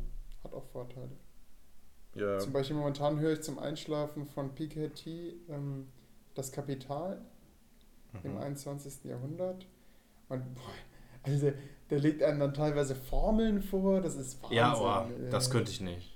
Das, zum Einschlafen. Äh, dann, dann äh, wie wird jetzt genau äh, irgendeine, ähm, irgendeine äh, Formel zusammengestellt, um irgendwie Ungleichheit zwischen verschiedenen Akteuren zu messen? Ja, dann, dann bist du halt weg. Aber das war gut, dann schlafe ich halt schön. Ne? Nach 20 Ja. Minuten geht der Todmannsknopf weg und dann. Ja. klar. Und tagsüber höre ich dann eher sowas wie äh, Harari, eine kurze Geschichte der Menschheit oder Homo Deus, auch ganz gut. Mhm. Ist ja auch von ihm, ne? Ja, genau. Und als nächstes will ich dann noch von ihm hören ähm, 21, ich glaube es waren Thesen zum, ein, oder 21 Tipps fürs 21. Jahrhundert oder so, Ja, ja, ich erinnere mich, ja. gegen Sowas die Maschinen wehren können. Ja. ja. Naja, auf, also wie gesagt, bei mir ist es halt und bei, also bei mir ist es glaube ich noch extremer als bei euch beiden sozusagen. Ich kann mir fast gar nichts merken. Also ich höre das und dann so, oh, okay, aber so richtig, boah. Naja, auf jeden Fall mein, haben wir dann über Podcasts geredet und unter anderem, was für gute Podca Historien-Podcasts es auch gibt und äh, pipapo. Und dann hat er, ähm, kamen wir auf äh, Dunkle Heimat, Ja, ähm, was ja auch cool ist, hat er auch ein gehört. auch Lauschgut-Podcast. richtig spannend. Aber Er hast du ja nicht gehört, ne? Dunkle Heimat, Nitribit. Nee, Nitribit habe ich ihm auch gesagt. Nitribit habe ich noch nicht gehört, weil ich noch keine richtige Zeit dafür gefunden habe. Ah. Aber ähm, hinter Kaifek habe ich natürlich Hinter gehört. Kaifek. Er denkt übrigens, ähm, dass der Nachbar der Mörder ist. Denkt wahrscheinlich jeder. Also, Ja, ähm, das stimmt. Das ja. Na- Wir wollen nicht naja. spoilern. nee. Ähm, und aber dann hat er, Ja. ja, und dann hat er, ähm, habe ich ähm, auch noch Faking Hitler vorgeschlagen, beziehungsweise Mhm. gesagt. Und da hatte er dann, kam er dann auch so ein bisschen ins, äh, ins Erzählen, denn, und jetzt kommt, weil die lustigste ist, also ich fand schon, das war schon ein schönes Highlight der Exkursion, beziehungsweise ein schöner Abschluss. Denn er hat nämlich mal eine Masterarbeit über irgendeinen Soldaten geschrieben aus den 60er Jahren, was weiß ich, Nationalsozialismus, irgendwas. Und wusste, dass es einen gewissen Heinemann gibt äh, in Hamburg, er hat damals in Hamburg studiert, ähm, den es, der wohl ein, auf die, in diesem Gebiet irgendwie sehr tief drin ist oder so. Und hat dann im Telefonbuch nachgeguckt, ähm, zwei Heinemanns entdeckt, einen Doktor und einen anderen Heinemann und ihn dann den anderen angerufen, also nicht den Doktor, und gefragt, ob er denn irgendwie Unterlagen dazu hätte. Und der Typ hat halt gesagt, ja, können Sie vorbeikommen, alles cool. Er fährt also zu diesem Heinemann ähm, und fährt dahin, kommt in diese Wohnung. Der meint, es ist ein dreistöckiges Haus, Gebäude. Ich weiß nicht, ob es so eine, so eine Wohnung ist oder ein richtiges Haus. Ähm, fährt dahin und er meint, es wäre immer gleich. Ähm, nämlich, dass er, dass du da, ja, hallo, guten Tag. Ähm, und man du machst kriegt sehr dann. gut nach, Jörg. Dieses gemächliche, oh, dann hat er mich Genau, und ja, pass auf, und dann kriegt man so ein, äh, man kriegt dann seine Apfelschorle aus einem blauen Plastikbecher und erzählt dann, und der ist halt wie so ein Tonband, was er abspielt. Ja, ja, ja. ähm, Und erzählt einfach, kommt einfach ins äh, Reden. man muss, man muss manchmal ein bisschen den Hörer ein bisschen mit reinholen. Ach so, Äh, sorry. Nein, nein, nein, Moment, Moment. Das ist ja das, der Kniff jetzt. Okay. Und jetzt kommt's. Der Dozent, mit dem ich da im Auto saß, meinte dann, ja, dann kommt man so ins Reden und er wusste halt auch, dass er beim Stern gearbeitet hätte und hat dann gesagt, ja, und mit diesen geheimen Hitler, äh, mit den Hitler-Tagebüchern und so, ähm, das kenne ich ja auch alles nur aus dem, aus dem Film Stonk. Und ähm, dann meinte ähm, Dings, wie heißt es? Und dann meinte Heinemann dieser, dies, dieser Heinemann, meinte dann, Ja, der, ähm, wie heißt der nochmal, der Schauspieler? Der, ähm, ah Mist, wie ist es denn jetzt? Jetzt, jetzt bringt das natürlich meine Narrative durcheinander. Der ihn im Endeffekt spielt? Genau, ähm, das war, Moment, ich hab's jetzt, Uwe Ochsenknecht, ja, der Ochsenknecht, nee, gar nicht, der, der Götz George, genau. Der Götz George, äh, der hat mich ja auch damals so ganz schlecht dargestellt irgendwie. Oder, und dann, und der Dozent von mir so, 21, 22. Ach, Sie sind dieser Heinemann. Der, der Heinemann, der, wus, der wusste das gar nicht. Der, so, also er ist da, also jetzt für die Zuhörer, es ist gab, so reingerutscht? ja, genau. Äh, Genau das, den Begriff hat er auch verwendet. Jetzt ich- hol den Zuschauer rein. Genau, jetzt hole ich den Zuschauer rein. Denn es gab in den äh, 60er, 70er Jahren, waren es, glaube ich, ähm, gab es, nee, in den 80ern, ähm, gab es, hat der Stern einen großen Artikel oder eine Sonderausgabe rausgebracht, dass nämlich ähm, die geheimen Hitler-Tagebücher gefunden wurden. Irgendwie über 60 Stück gefunden und dieser Heide, Gerd Heidemann hieß der damals, Heidemann, nicht Heinemann, wie ich ihn gerade die ganze Zeit genannt hat, ähm, der ähm, hat die halt entdeckt ähm, und äh, Konrad Kujau, der sich damals unter einem anderen Namen ausgegeben hat, ähm, hat sie dann, hat sie ihm immer irgendwie überbracht, weil die in der DDR wohl waren und dann gab es immer Komplikationen. Das hat sich über Jahre gezogen und bis es dann irgendwann ähm, veröffentlicht wurde. Und dann, kurz nach der Veröffentlichung, stellt sich heraus, diese Hitler-Tagebücher sind gefälscht worden von eben jenen Konrad Kujau und dieser Heidemann und der Stern sind komplett ein Betrugsfall über Jahre hinweg ähm, zum Opfer gefallen. Ähm, es wurden wie viele Millionen, ich weiß nicht, ganz viele Ich Millionen glaube Mark. 14. Ja, hier steht es, 9,3 Millionen, glaube Oh. ich. so, wenn ich mir Zahlen merke, kann ich wirklich zu, Oder 14. zu ja. äh, 90% davon ausgehen, dass sie einfach falsch sind. Ähm, ich habe irgendwie die Zahl 19 gemerkt, aber 9 ergibt einfach. Ja, ich meine, das waren 9 Millionen. genau, hier steht 62 Bände für 9,3 Millionen D-Mark. Ja. Ähm, bezahlt und dann Riesenbetrug. Und dieser Heidemann und auch der, ähm, der Dings, wie heißt der, ähm, Kujau wurden dann Kujau? ins, Gef nee, Ku- Wie, wurden auch ins Kujau Gefängnis. nicht? Ich meine, Nee, Kujau nicht, ne? Genau, Kujau Heide- nicht. Heidemann ist da reingegangen. Heidemann war im Gefängnis. Nee, Kujau auch, beide. Nein, Kujau Der nicht. eine länger, der andere nicht so lang. Doch, doch, doch. Oh, oh, jetzt wo du sagst. Sechs Monate Haft war Kujau. Für Kujau? Ja. Nach drei, Ach, nee, warte, vier Jahre und sechs Monate, nach drei Jahren aber wurde er wegen schweren so Kehlkopfskills entlassen. Ich hatte in Erinnerung, dass, dass nur Heidemann reingegangen ist. Okay. Es, waren auf, es waren auf jeden Fall beide im Knast. Und wie gesagt, mein Dozent, der saß dann halt als junger Masterstudent da bei diesem äh, Heidemann und hat mit ihm dann vier Stunden lang über Quatsch geredet. Äh, nicht über Quatsch, aber so, ne? Ähm, über so Mhm. Kram. Und der Kontakt ist bis heute geblieben tatsächlich. Ah, Die haben, die haben immer noch Kontakt regelmäßig. Ähm, sogar der andere Dozent war da. oh, jetzt mal Heidemann. Starstruck. Ja, Das genau. Weil, und jetzt kommt's, der ist da immer wieder hingefahren und teilweise sogar auch ähm, war der Dozent der Kontaktmann zwischen Heidemann und Journalisten, die eine Doku oder sowas drehen wollten über ihn äh, oder Berichte. Und, Ach, ähm, und er meinte, es, es lief immer gleich ab. Er musste vor der Tür stehen mit einem Blumenstrauß, dann so, hallo, ich bin's, der und der Heidemann, hallo, hallo, na. Trojanisches Pferd.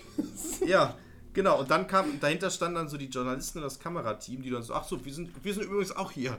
So, wir drehen jetzt eine Doku, so nach dem Motto. Ach, und was er für ein meinte, Zufall. ja, und es, es war wohl immer, immer gleich. Es hieß am Anfang, es dauert nicht so lange, es wird nichts kaputt gemacht und es wird auch nichts irgendwie, gar kein großer Aufwand und wird nichts verändert. Und er meinte, es war immer das Gleiche. Es hat super lange gedauert. Es ist wird immer irgendwas kaputt gegangen. Und es musste immer irgendwie was umgeändert werden, irgendwie die Fenster abgeklebt werden, weil das Licht nicht so gut war oder sowas. ähm, mega lustig. Und wie gesagt, ähm, der war halt immer noch und ähm, hat halt so ein bisschen aus dem Nähkästchen geplaudert. Der ist jetzt auch 85 und ich habe ihn dann auch natürlich zu den Hit auf die Hitler-Tagebücher so angesprochen. Meinst du, wie er denn für ihn so rüberkommt? Und er ist halt ja ein leichtgläubiger Typ, der irgendwie so zu tief in dieser Materie drin war. Hat der eigentlich Und- noch dieses Göring-Brot? Boah, das weiß ich nicht.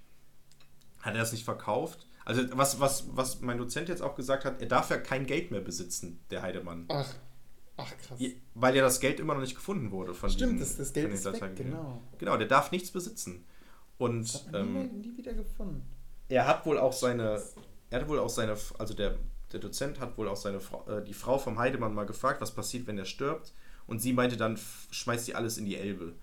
Und er dann so, ja, dann rufen Sie mich vorher bitte nochmal an, äh, bevor Sie es in die Elbe schmeißen, die ganzen Akten und so. Um da mit einem Strauß Blumen und Reportern zu stehen Ja, also er meinte, es ist halt ein alles in diesen riesen, Fort Transit.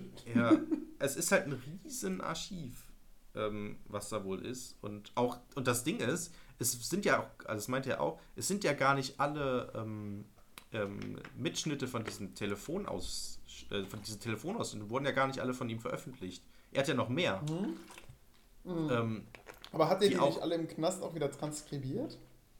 ja, irgendwie sowas, aber er hat halt nicht alle weitergegeben wohl. Ah, okay. Ähm, Ich dachte, sie also- hätten alle gesehen, weil das, was sagen die im Podcast so, so wir haben alle gesehen. Äh, Ja, alle, aber äh, offen, also oft, ja gut, das ist halt vielleicht das Offizielle, aber er meinte, also mein Dozent, und der hat ja im Prinzip Insiderwissen, er meinte natürlich nicht. Genau, und dieser, nochmal zur Erklärung, dieser Podcast ähm, Faking Hitler greift halt diese Geschichte in acht Folgen oder so nochmal auf. Sehr schön erzählt. Und ich meinte dann auch so, ja, weil für mich kam er wie so ein seniler alter Opa rüber, der super Mhm. gleich, leichtgläubig ist. Und ähm, meinte dann auch, ja, weil eigentlich das Intro vom Podcast, das habe ich mir auch direkt zum Klingelton gemacht, das ist ja das eigentlich genauso. Conny, was ist los? Und, dann, Genau. und jetzt, und jetzt kommt's, das habe ich dann auch nachgemacht, so im, im Auto, ne? Während wir gerade zum Kölner Ah, Hauptbahnhof oh. fahren. Meinte so, Conny, was ist los? Und wirklich der Dozent und ich im, als wie aus einem Munde.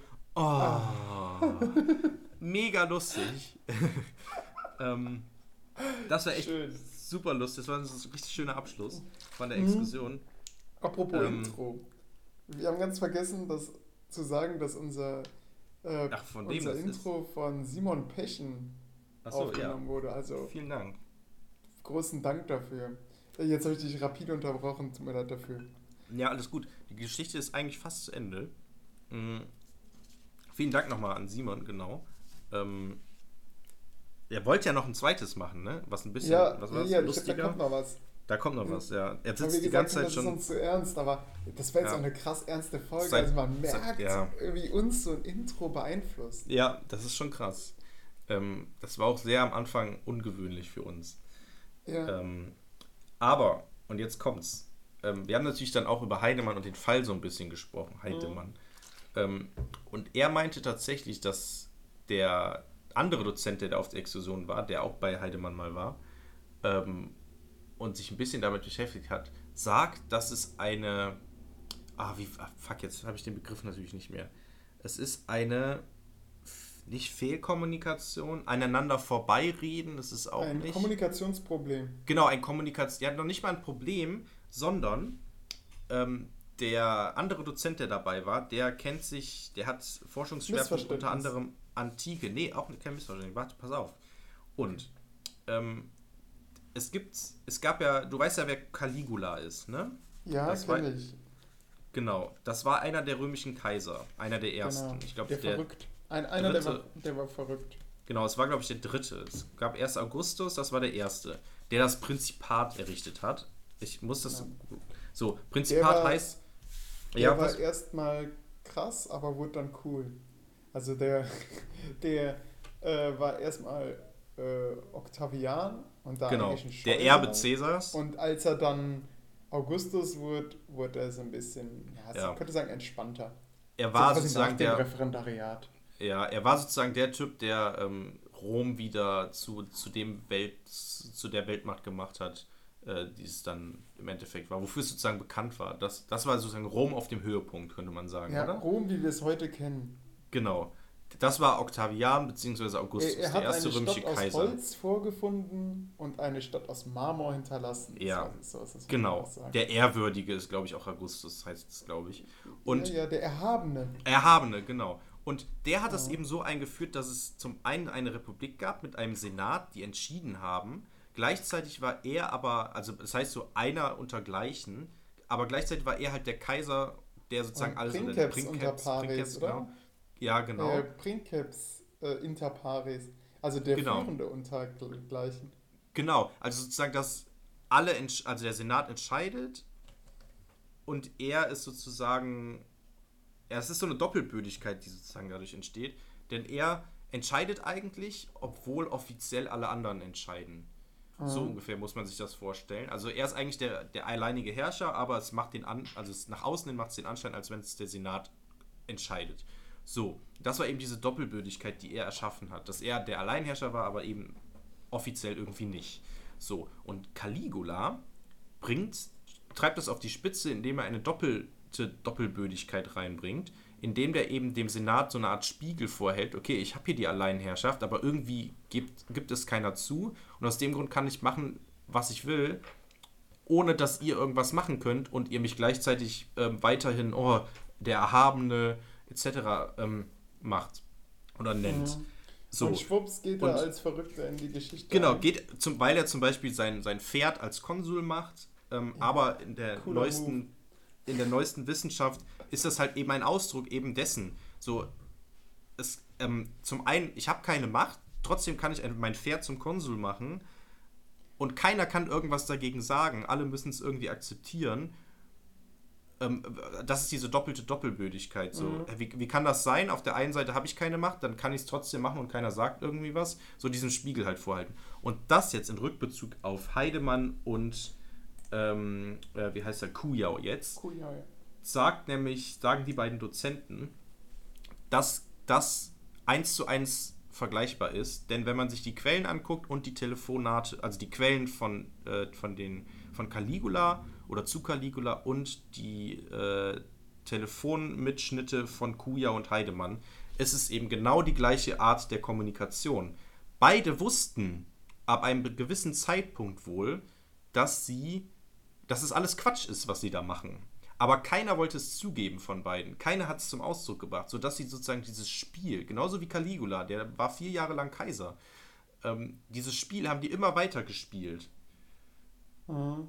So, und diese Kommunikation, also dieses, oh, jetzt ist das Flugzeug ausgefallen. Und dann sagt der andere, oh nein, wie konnte das denn bloß passieren? Ne? Dieses, dieses. Mensch, dieses, wir haben aber nur Pech. Genau, schade. So dieses, ne, dass so beide so aneinander vorbeireden, aber gleichzeitig miteinander auf dieser, dieser Ebene kommunizieren. Ja. Ähm, also es ist halt eine These, die die sozusagen gemeinsam aufgestellt haben, die beiden Dozenten ähm, und ja, genau, das war dann sozusagen auch der Abschluss dann äh, der Exkursion. Ja, ja, richtiges Highlight. Ey, zum Glück bist du ja, aufgewacht. Genau, ja, ja genau. Noch ein erhabener Moment für mich selber. Zum Glück Richtig, bin ich aufgewacht. Der Augustus. Ja. Und diesen. Ey, Moment, höre ich da was Episches? Was Episches? Moment, ich oh. kann das Intro leider nicht nachmachen. Wie geht das denn? Geht das so? Oh, oh, episch, episch, ja, episch. ja, ja. Oh nein. Das stimmt. Wir, ja, ich also, bin auch wir brauchen noch so einen Kinderchor. Ja, stimmt. La, la, la. Oh, oh, das Outro. Okay, ciao ja, Leute. Da, ciao. Bleibt uns Adieu. treu.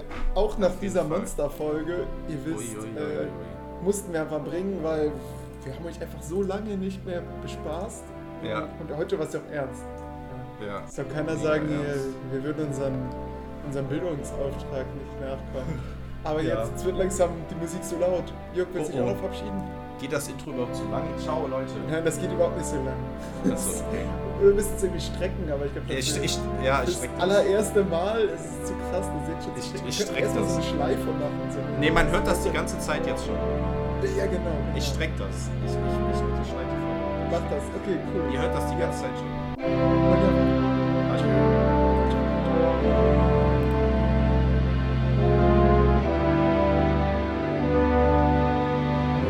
Der Historienpodcast.